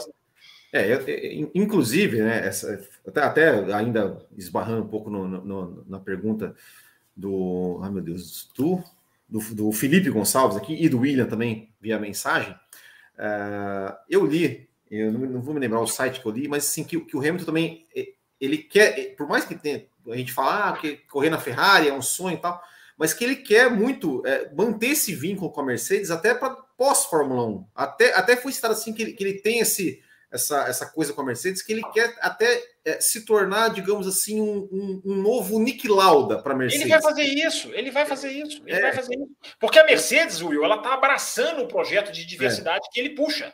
De estar tá trazendo gente que não tem tantos recursos, está dando bolsa para alunos que, de escolas mais, mais carentes. É, a Mercedes casou essa ideia com a dele. Eu, eu tenho ele não sai da Mercedes mais, não sai, não sai da é, Mercedes. É, eu também, eu vai também, eu... de Mercedes até o final, mas eu te é. cortei, continue. Não, não, não, eu, é, mas é isso mesmo. Eu, eu também acho, acho que ele que, que, que, que assim, ah, ele, ele tá impaciente, como, como a gente falou aqui, tá claro, ele tá frustrado, né, por, com, por, por não, não conseguir andar onde, onde ele está acostumado a andar, onde ele tem potencial para andar, que é lá na frente, brigando por vitórias, brigando pelo título. Uh, mas eu acho também que sei lá, ele, ele vai sair, ele vai sair da, da, da Mercedes para ir para a Ferrari, que é, é, é, é, tão bagunçado, vamos assim, quanto a Mercedes, por mais que, que, que esteja. ou seja, ele vai ter que. Eu, eu, acho que é uma mudança muito grande. Se não, se não, fosse a questão da diversidade, o projeto fora da pista com a Mercedes, eu acho que ele ia, Will, porque eu acho que ainda existe aquele negócio de eu, eu pilotei para a Ferrari. Sim, né? também. É, é, claro, pode, pode ser. O Schumacher é, foi muito isso, né? O Schumacher é, deixou uma condição favorável e foi lá reconstruir uma Ferrari é, que estava lá atrás também. É, e, é, mas o Schumacher tinha o tempo a favor dele, né? O Schumacher tinha. O Schumacher sim, foi para a Ferrari muito mais, muito mais jovem, vamos dizer assim, né? Mas às vezes é. até isso, né? Às vezes o cara quer encerrar a carreira na Ferrari, né? Não sei. mas ele exato. não vai, não, por causa desse extra pista, na minha opinião. É, e, e, e até assim, né? Vendo muito pessoal aqui no chat falando, ah, porque o Hamilton nunca guiou o carro ruim.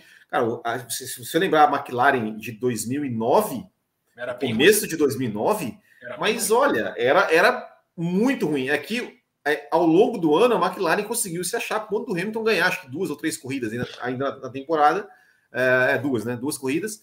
É, e depois entrou em 2010 até que, né, que o Hamilton conseguiu ali, até um determinado momento, é, disputar o campeonato. É, mas ele pegou, pegou assim carros, carros é, ruins. O McLaren de 2009. E o ano passado, o, ano passado, o pessoal é, do chat, o ano passado não é, conta? é, o ano passado não conta. Claro que conta. Exatamente, né? É, tem mais superchat aí, o, Ei, vamos lá, vamos colocar. Você que é, manda aí.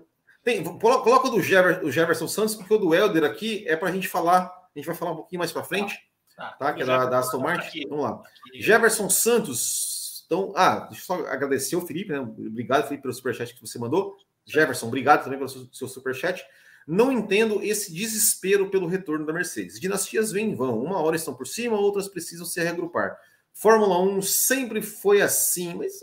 Jefferson, vamos lá. Primeiro, é. cuidado para não cair no erro da, da, da, da moça aqui mal educada, que já está bloqueada. Não que você seja mal educado, claro que não é.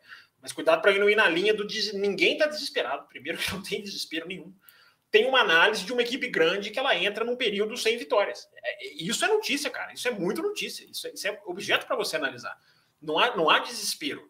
Tanto que eu disse na quinta-feira e estou dizendo agora de novo. Para mim, não me surpreende se passarem a ser uma equipe mais de meio de pelotão do que uma equipe vencedora. Eu até disse na quinta-feira, temporariamente, porque senão daqui a pouco vem um e entende que eu estou falando que a Mercedes acabou, não é isso.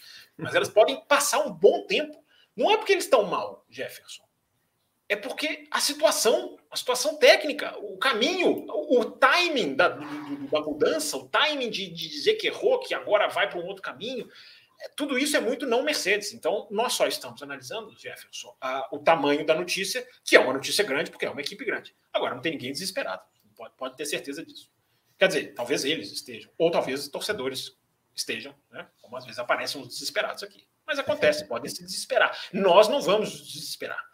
Exatamente, exatamente. Bom, é, vamos lá, então, Fábio Campos. Não, vamos, Jefferson, vamos... Jefferson, você não foi, ele colocou aqui o. É, eu vi, é. Perdão pela má educação, você não foi mal educado, eu só associei a, a, a, outra mal educada. Eu peço perdão se eu deixei você achar que eu, que, eu, que eu disse isso. Não, de jeito nenhum, você foi muito educado.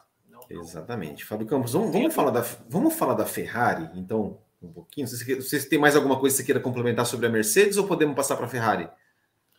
É... Bom, Acho que não, acho que da Mercedes a gente já passou, né? Acho que já, acho que já é. coloquei tudo. Enfim, a gente é. vai voltar em Mercedes. A gente ainda tem além da velocidade. Essa quinta-feira tem além da velocidade. Exatamente. Já pinto o lembrete aqui na tela. Enfim, a gente vai voltando no assunto. A gente tinha uma certa dívida da Mercedes que no, ano, no, no, é. bloco, no programa passado a gente acabou errando o cálculo aqui da, da, da, da Mercedes na pauta.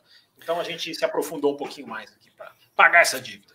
Fábio Campos, é, eu falei da Mercedes, né? Que problemas na pista e fora da pista, a Ferrari não é muito diferente, não. Você já, você já falou aqui ali do Bahrein, a questão do motor, da quebra do, do Charles Leclerc, do, né, do, do, do, Charles Leclerc que quebrou, que eles estavam andando muito, muito atrás, o Carlos Sainz também não podia forçar o carro, a gente já. já... Lembra do Raposo travando na, na, na live para, para apoiadores? O Will agora travou. Travou só para mim ou travou para vocês também? Atenção, Will Bueno, Will Bueno, você está travado aqui para mim. É... Deixa eu ver se eu tiro o Will e coloco ele de novo aqui. Porque eu falei que o Além da Velocidade é na quinta, né? Ele já transformou o programa no Além da Velocidade. Vamos ver aqui se o Will retoma a sua conexão. Travou para vocês também, gente? Ou eu que estou fora de sintonia aqui? Não, travou, diz aqui a Larissa. Ó. Travou mesmo. É... Então, enquanto ele volta, deixa eu ver, deixa eu pegar aqui as mensagenzinhas do chat aqui. Uh, eu já coloquei na tela aqui o complemento do, do Jefferson, né? Que ele diz aqui, ó, se interpretaram mal o regulamento, paciência, que corram atrás. Outras equipes já, já estiveram nessa posição e precisaram remar de volta. Eu concordo, concordo plenamente com você, o, o Jefferson. É isso. A questão é como vão remar de volta, né? Como vão remar de volta? Porque não parecem que estão sabendo para que lado remar. Essa é a notícia, entendeu, Jefferson? Essa é a notícia. Não é a Mercedes está mal e pronto, acabou, e crise. A gente não faz isso nem com a Ferrari, Jefferson. Eu não sei há quanto tempo você escuta o café. A gente, o ano passado, não entrou naquela de metralhar a Ferrari. A gente analisou, quando a gente discordou das críticas, a gente colocou aqui. Entendeu? É isso que a pessoa lá não entende. Ela acha que aqui a gente vai na onda, entendeu? Mas você conhece o nosso trabalho, né, Jefferson? Tenho certeza. Deixa eu ver aqui. O Leonardo fala que concordo com o Fábio. A Mercedes pode passar um período sem vencer. Isso aconteceu na McLaren mais recentemente. É isso mesmo. É, o Charles Câmara está aqui se o regulamento dando peso para a aerodinâmica não for revisto, a Red Bull pode dominar para sempre, ou enquanto unir e viver. É, isso aí, concordo. O extremo diz aqui: caramba, ninguém pode discordar. Claro que pode, o extremo. A gente tem discordado aqui, porque não sei se você ouviu, uma pessoa estava xingando a gente aqui no chat, né? Então, não, aí, aí, aí fica baixo o nível, né? Mas claro, vocês podem discordar sim, continue. E por falar em continue, o Will está tentando fazer uma volta aqui, um retorno triunfal aqui. Vamos ver. Tá me ouvindo aí, Will? Atenção, escuta, escuta. Atenção, aqui ó, o Reuter Queiroz falou que além da velocidade express, começando agora, gostei. Além da velocidade de, de, de, de, de sopetão. Tá me ouvindo, Will? Não tô te ouvindo. Você tá no mudo aqui, pelo menos para mim. Não tô te ouvindo. Deu uma mascada de som aí. Atenção, atenção. Não ouviu, não. Opa, agora sim. Agora estou te ouvindo. Agora estou te tá ouvindo. Tá dando eco ou não? Não, não, tá bem, tá bom. Ah, meu, meu, computador, ele travou na hora. Eu, daqui a pouco eu vou, eu vou, tentar ir com ele de novo ali, mas rapidinho. Mas eu, o que eu estava dizendo, Fábio Campos, sobre a Ferrari é, é, o seguinte, né?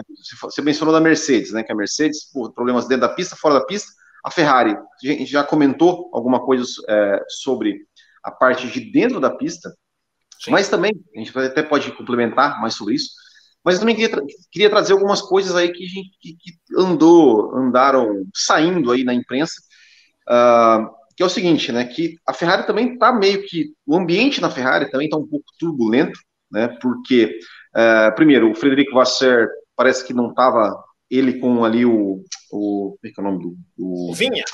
Benedito Vinha, que é o, o CEO da Ferrari, a relação entre os dois não está não tá muito legal. Tivemos a notícia de que o, o David Sanches, que era uh, do, uh, departamento de aerodinâmica da Ferrari, ele está deixando a Ferrari e provavelmente voltando para a McLaren, onde ele esteve já de 2000, até, até 2012. E também uh, parece, não sei, isso aqui não é, não é, informação confirmada ainda, mas que parece que o Laurent, Laurent Max, que é o, o diretor de corrida da Ferrari, também estaria deixando a equipe é, isso não é, é essa, não é, essa é, aí não é confirmado. Isso é, aí é, é isso não é confirmado. Isso não é confirmado. Isso, é, isso é, é um rumor.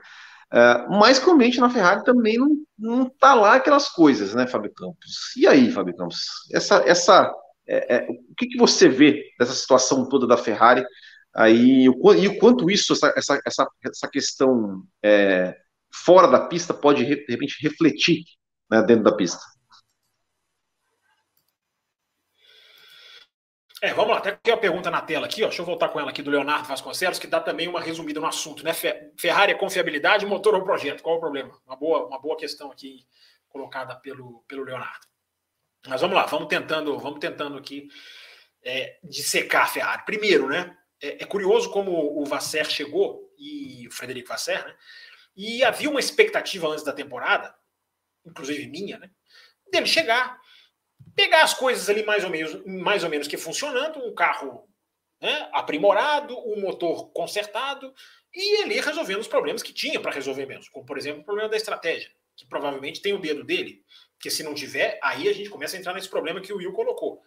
Né? A troca estratégica de, do Inak Rueda sair da pista, ficar só na fábrica, aquilo ali, se não tiver o dedo do Vasser, é, é outra situação. Né? É, pode ser, inclusive, a razão pela qual o Binotto caiu, né? Porque o Binotto passou o tempo inteiro, o ano passado, dizendo: não, não tem que mexer, não tem que mexer. Quem sabe ele não caiu por causa disso? A gente não sabe. Mas vamos lá, vamos continuar. É, então, a expectativa de que o Vasser tivesse um começo mais calmo, essa expectativa já se dissipou, né? já acabou. Essa expectativa já foi pelo ralo, porque o cara já tem agora, o cara agora já tem coisa para resolver. Né? O cara agora já tem o problema de confiabilidade, tem que ver o que, que é, tem que ver se esse projeto vai mesmo, o que, que tem que ser feito, porque o carro andou muito mais lento que a Red Bull. Ok, a Arábia Saudita vai ser um, uma, uma, outra situação, como a gente falou no começo do, da live. É... Então, esse é, essa, é a primeira, essa é a primeira análise. É, é muito difícil. Eu nem gosto muito de entrar. Eu já vou devolver para você, porque eu já vou ter que. Eu vou ter que. Eu agora vou ter que carregar o meu computador, que eu esqueci, claro, de deixar carregado. Então você já, já vou devolver para você enquanto eu vou lá na tomada ligar. É, esqueci, eu esqueço toda segunda-feira. Tem, tem ouvinte aqui que já me xinga até por causa disso. Esse, esse xingamento eu mereço mesmo. É, então, Will, eu, eu, cara, essa questão de dentro da equipe, de o clima tá assim, tá assado, cara, eu não gosto de entrar nela, embora quem quiser entrar, que entre, porque é muito difícil você comprovar. Por exemplo, saiu esse Sanches, David, David Sanches, que parece um cara muito bem conceituado mesmo no mercado. Muito bem. Porque tinha jornalista falando dele no Bahrein. Quando não existia notícia da saída dele, ele saiu agora. Ele, ele, ainda era. Não é, não é que ele saiu e a notícia veio agora. Não, ele saiu agora. Ele ainda era da Ferrari no Bahrein. E tinha jornalistas citando ele em conversas, enfim, da questão da Ferrari, do, onde a Ferrari está, onde a gente, onde ela não está. Então ele é um nome muito, muito bem, bem cotado. Ele, resumindo, ele parece uma perda muito forte para a Ferrari. E ele parece ser um cara que vai para uma equipe da Inglaterra, muita gente está dizendo. Então ele pode ser anunciado para uma equipe que está na Inglaterra, não da Inglaterra. Pode ser a Mercedes, inclusive, que está na Inglaterra. Ou sempre. seja, qualquer, qualquer uma das nove. É, não, aí não tem AlphaTauri, é, sim. AlphaTauri, Haas, Ferrari, né? Você risca algumas, é a Sal, você risca porque está na Suíça, hum. e ficam ali as outras seis. É, é, sobraram seis, sobraram seis, acho que eu citei quatro, né? Enfim, é, mas é, vai ser Mercedes, McLaren ou Williams. Vai ser Mercedes, McLaren ou Williams. É, se ele for para o Williams, né, cara, é o diretor técnico que a Williams não tem. Então, se ele for para o Williams, ele pode ir nesse cargo, né? Novo diretor técnico da Williams. Então, assim, o tamanho desse cara, a gente vai ver agora nas próximas mudanças de mercado, onde ele vai ser anunciado. E tem aquele negócio do cara ficar na, na quarentena, né? Porque acabou de sair de uma equipe. É... Então, essa questão do, do, do Lauren Max, eu nem vou comentar, porque aí é especulação. Existe uma coisa que eu acho que pode ser verdade nisso tudo, que é a questão do Vinha, o Benedetto Vinha. É, porque eu já citei isso aqui um ano passado, quando o Binotto caiu. Esse, esse, esse, ele é CEO, né? ele, é, ele, é, ele é o cargo acima do Vasser. Ele já foi visto em reunião de estratégia. É, é, é a saída do Binotto é, é, de um jeito que muito precipitado. O Binotto poderia ter sido reaproveitado na Ferrari. A gente falou isso aqui já várias vezes, é, ou falamos no ano passado, enfim. É, então, esse esse cidadão pode ser uma fonte de problema, pode ser, mas eu não sei se é. A gente não sabe, cara, por que, que esse, esse Sanches saiu. Esse Sanches saiu porque ele não foi ele não foi promovido no lugar do Binotto. Ele se sentiu injustiçado.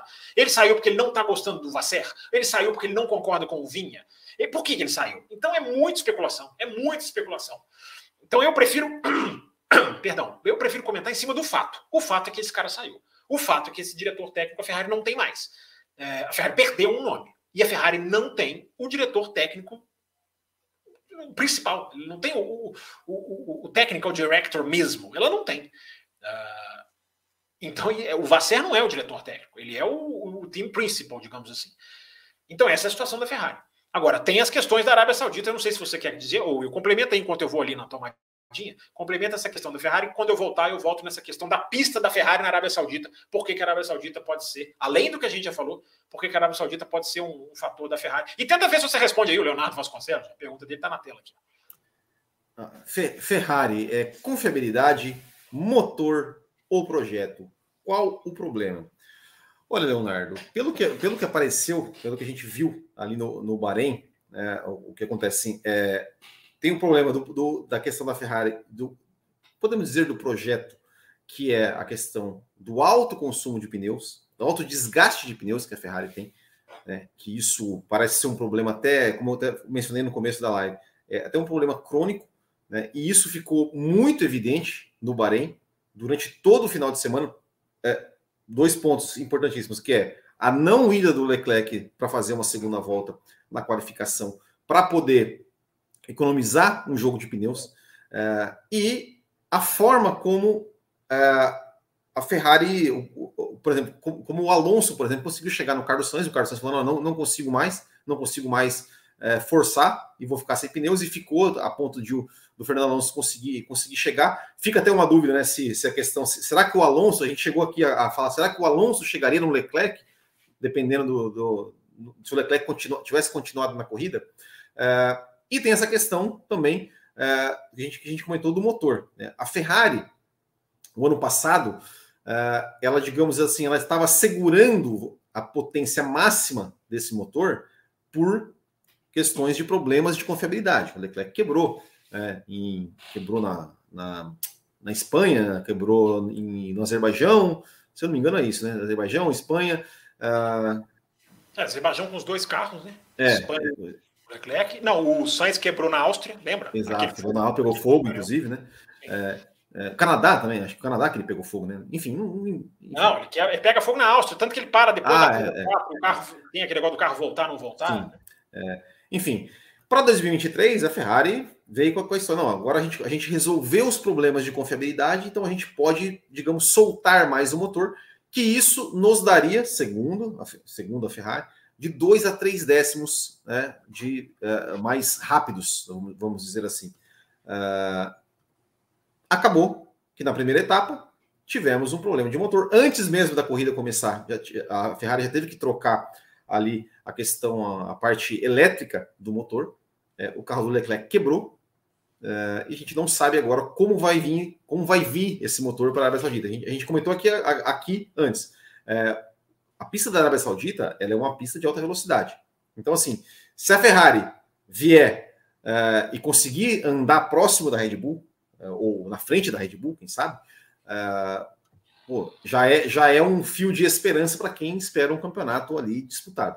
Agora, se a Red Bull passear de novo na Arábia Saudita, aí realmente fica complicado para quem, quem quer ver alguma disputa. Mas eu acho que, que, que, o problema principal da Ferrari realmente ele tem que resolver essa questão da, da essa, essa, esse equilíbrio entre colocar um motor, é, soltar toda a potência do motor, de modo que ele consiga ele consiga chegar até o final da corrida. Né? Não adianta nada você ter um motor rápido que quebra. Né? É, McLaren 2005, lembro muito disso. É, então, é, eu acho que o, o, problema é esse ajuste fino entre confiabilidade e, e, vou dizer, potência, velocidade, podemos dizer assim, do motor Ferrari. Além, é claro, dessa questão aí dos, do, do, dos pneus, da, da, alta degradação dos pneus, que a Ferrari também precisa ajustar isso, porque isso faz total diferença numa, numa estratégia de corrida, num desenvolvimento de uma corrida. Ser rápido na qualificação é uma coisa, mas você precisa ser rápido na qualificação e conseguir lutar estrategicamente com, com, a, com seus adversários durante a corrida. Uh, e para isso você precisa ter um bom gerenciamento de pneus. Lembrando que a gente, a gente até falou aqui, uh, o Max Verstappen ele deu mais voltas de pneus macios do que a Ferrari deu de pneus brancos no Bahrein considerando, claro, toda a excepcionalidade que é a pista do Bahrein.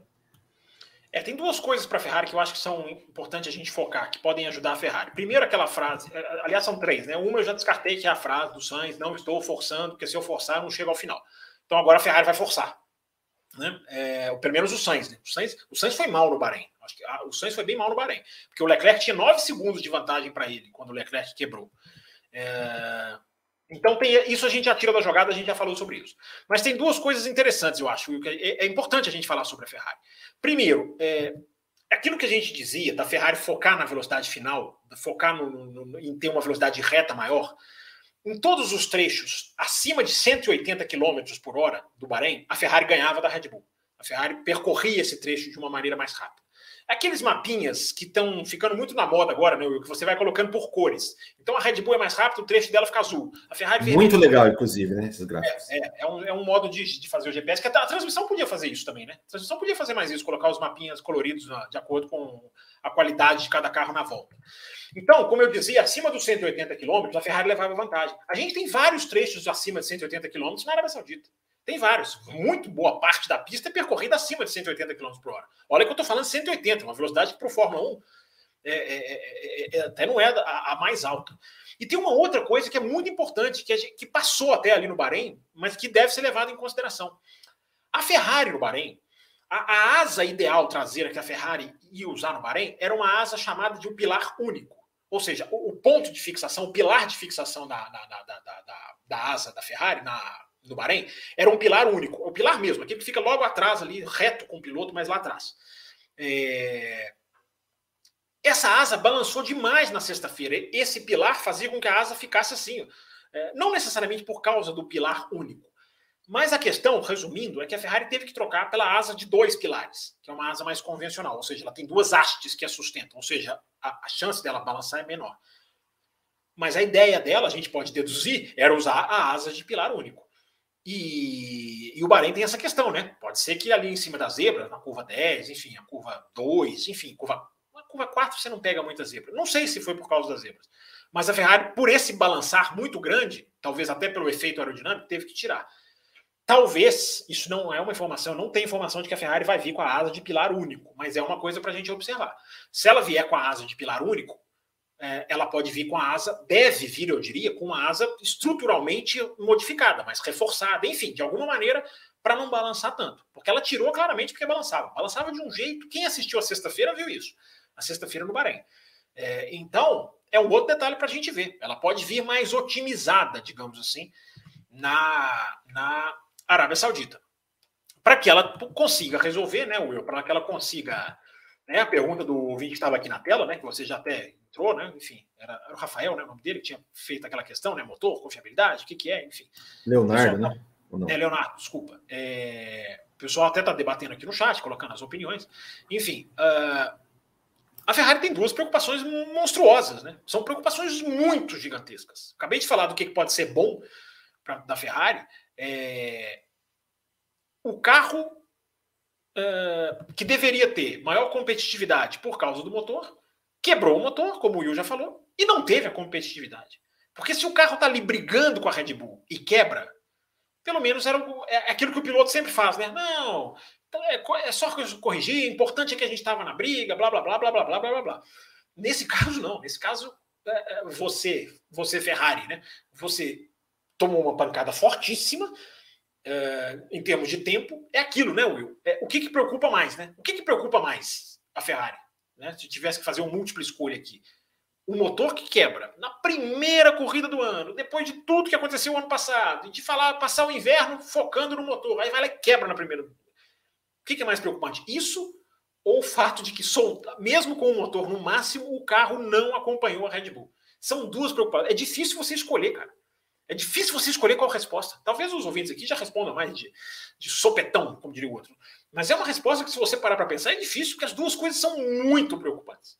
Mas tudo aquilo que a gente já falou, desgaste dos pneus, o asfalto, a velocidade de reta, tudo isso pesa a favor. Por isso que eu brinquei, que o programa vai ser 50%, a gente vai acertar porque a nossa função aqui não é ficar chutando, é tentar ficar aqui ponderando justamente esses dois lados, essas duas coisas. Então tá aí, tá, tá, tá colocado aqui a questão da Ferrari, Will, para gente, a gente conseguir, para gente conseguir avançar aqui.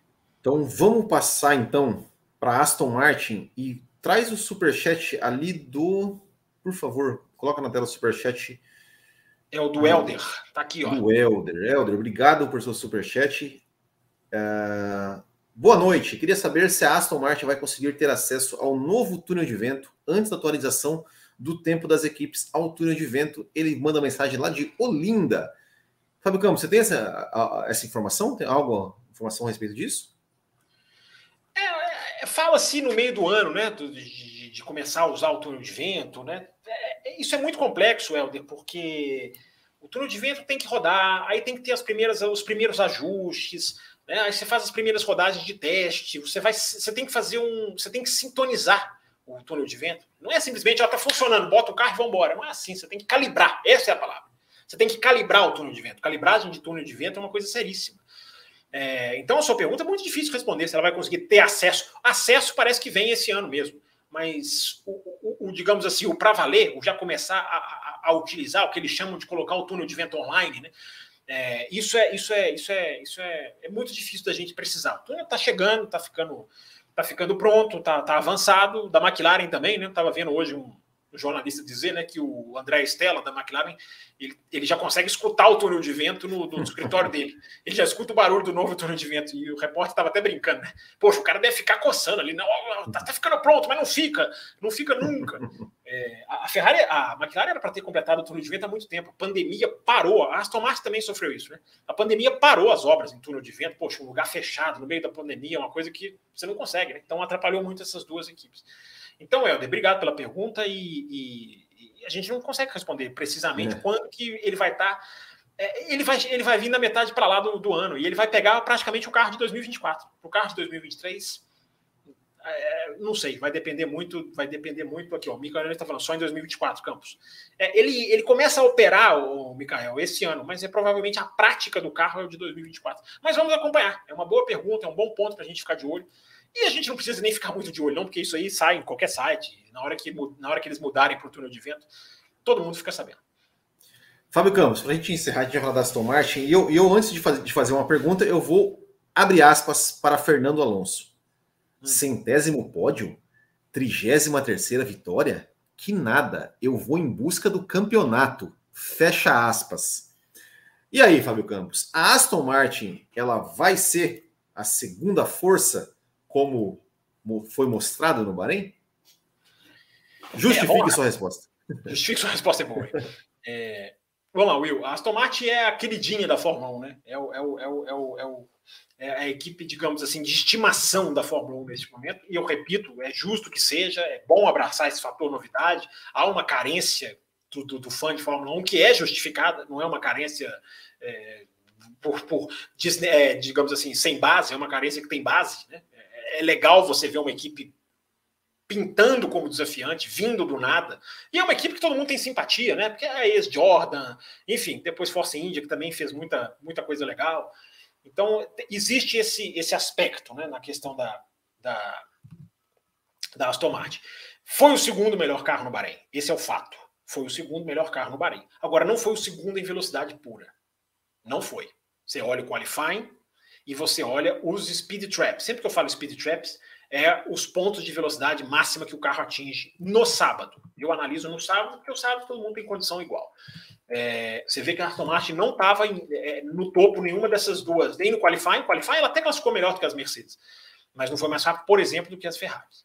Então, como, como eles em velocidade pura, eles não são tão rápidos, ou não demonstraram ser tão rápidos, eu vou lembrar de novo aquilo que eu falei no começo do programa. Se Bahrein, Arábia Saudita e Austrália vão nos dar um conhecimento nível 10, a gente ainda está no 4, 3 ou 4. Então a gente ainda tem coisas para descobrir. Mas eu preciso analisar em cima do que eu vi, em cima dos dados que eu tenho. Eu preciso analisar em cima dos dados que eu tenho. E em cima dos dados que eu tenho, que todos nós temos, não sou só eu, evidentemente, é, eles não foram. A, o segredo das tomates não foi a velocidade pura. E a Arábia Saudita puxa mais velocidade pura.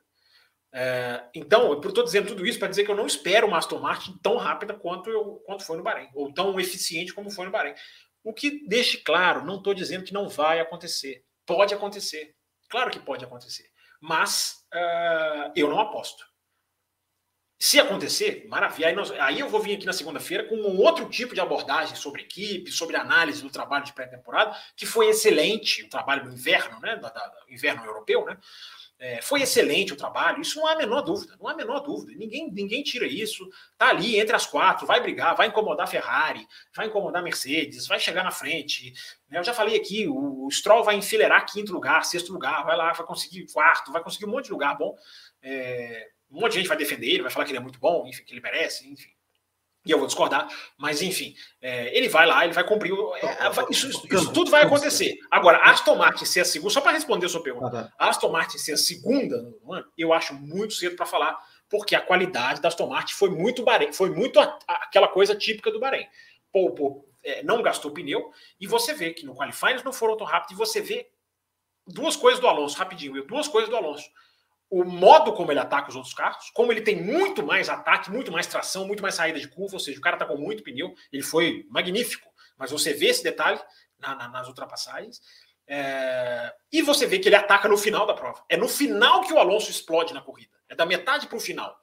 É, por isso eu não espero um Aston Martin tão forte na Arábia Saudita, embora eu espere estar tá errado, Will. Eu torço para eu estar tá errado. É. Que a Arábia Saudita venha com Aston Martin tão forte quanto. Diga aí o que você ia dizer. É, não, não, é, é, é você falou, você está falando do Stroll, tem uma pergunta sobre isso, mas antes, só, só para complementar, é, você falou, né? O Alonso ele atacou no final da prova, mas aí, aí fica aquela questão: o quanto o Alonso ele, ele atacou, no, esse ataque do Alonso, esse, essa explosão do Alonso no final da prova foi, digamos assim, aproveitando a fraqueza da Ferrari, né, por exemplo, principalmente da, da, da Ferrari e da Mercedes, né, é, e, o quanto isso foi de fato uma, uma, uma explosão de força, assim, uma, uma, demonstração de força da Aston Martin. Você consegue fazer essa, essa equação?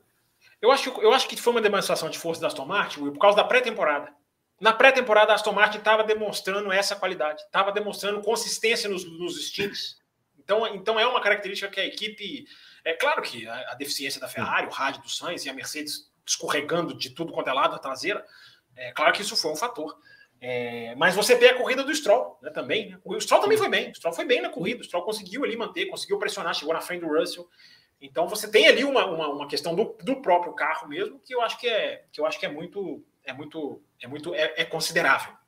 E você vê os ritmos de volta deles. Né? Se você analisar ritmo de volta, tem até gráfico. Eles estão muito bem, comparativo com todo o pelotão. Claro que não com a Red Bull, né? Red Bull muito lá na frente, muito sobrando.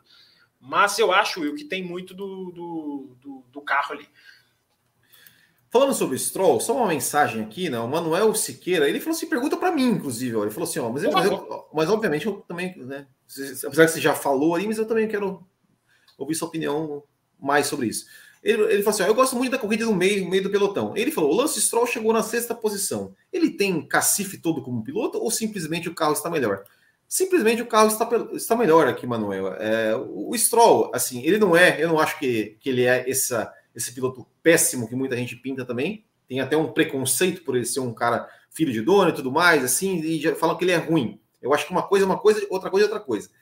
Ele não é um Latifi, mas eu acho que, mas eu acho que ele já já demonstrou aquilo. É isso, é isso. Ele demonstrou, demonstrou isso aí e, e para mim não vai além disso. Como o Campos falou, vai enfileirar quintos, sextos, pode ir para o pódio por causa da melhora do carro e só não, é, não acho, não acho que ele, não acho que ele tem esse cacife todo, como você bem falou.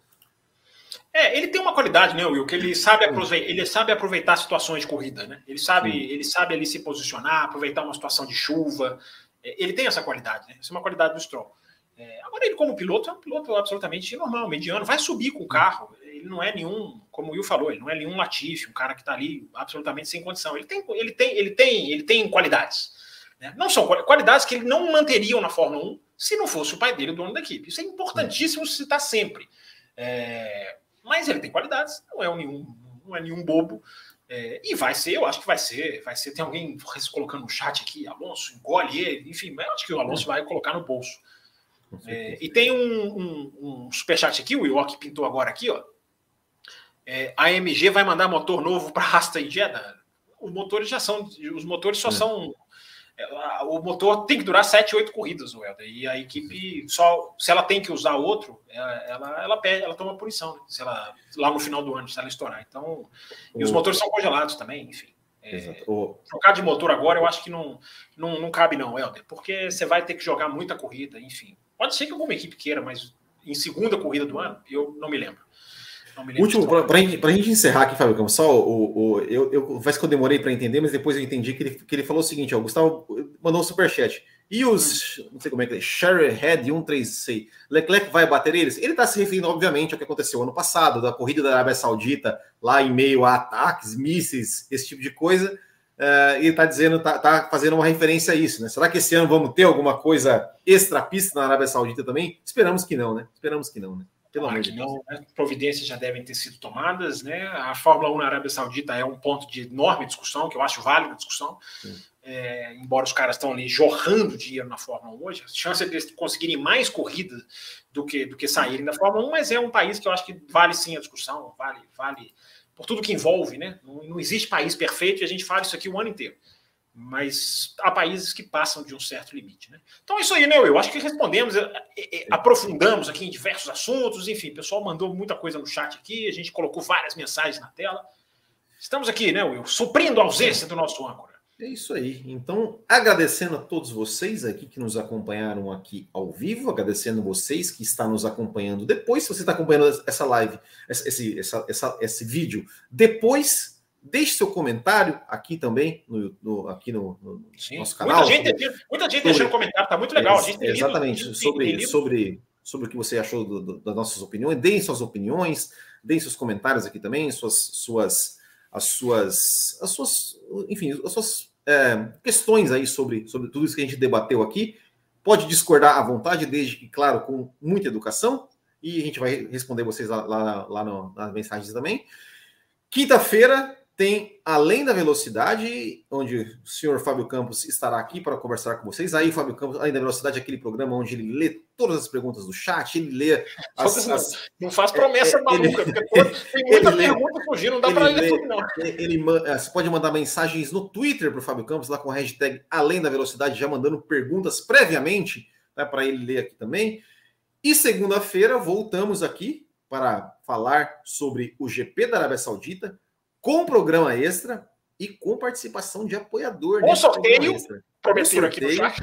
Com programa extra, com sorteio é. e com convidado especial apoiador, que a gente ainda não, não definiu é. quem é, né, Will? Só não vou prometer-se com o âncora, porque a gente não sabe né, as férias dele, como é que, como é que, quanto tempo que ele vai. O cara tava, vai... tava fora do país esse final de semana. Exatamente, exatamente. Então, pessoal, muito obrigado a todos vocês aí que estão nos acompanhando no programa de hoje. Também, claro, para você que está nos ouvindo via podcast. Inclusive, você que está nos ouvindo via podcast, uh, se você nos ouve por, por Spotify, né, deixe lá uns cinco estrelas lá no Spotify para avaliar a gente, né? Para dizer, olha, só esse podcast é muito bom, a gente gosta, o Spotify também vai nos é, espalhar a nossa palavra ali pela plataforma deles. Então é isso, pessoal. Deixem um like, se inscrevam no canal, se, não, se você não é inscrito.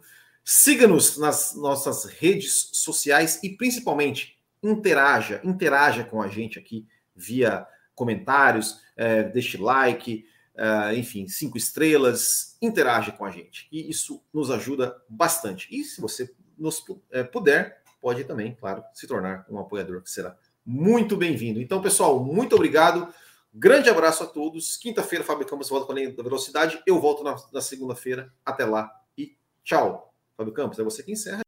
Termina aqui Café com Velocidade, o mais tradicional podcast sobre corridas do Brasil. Café com Velocidade, a dose certa na análise do esporte a motor.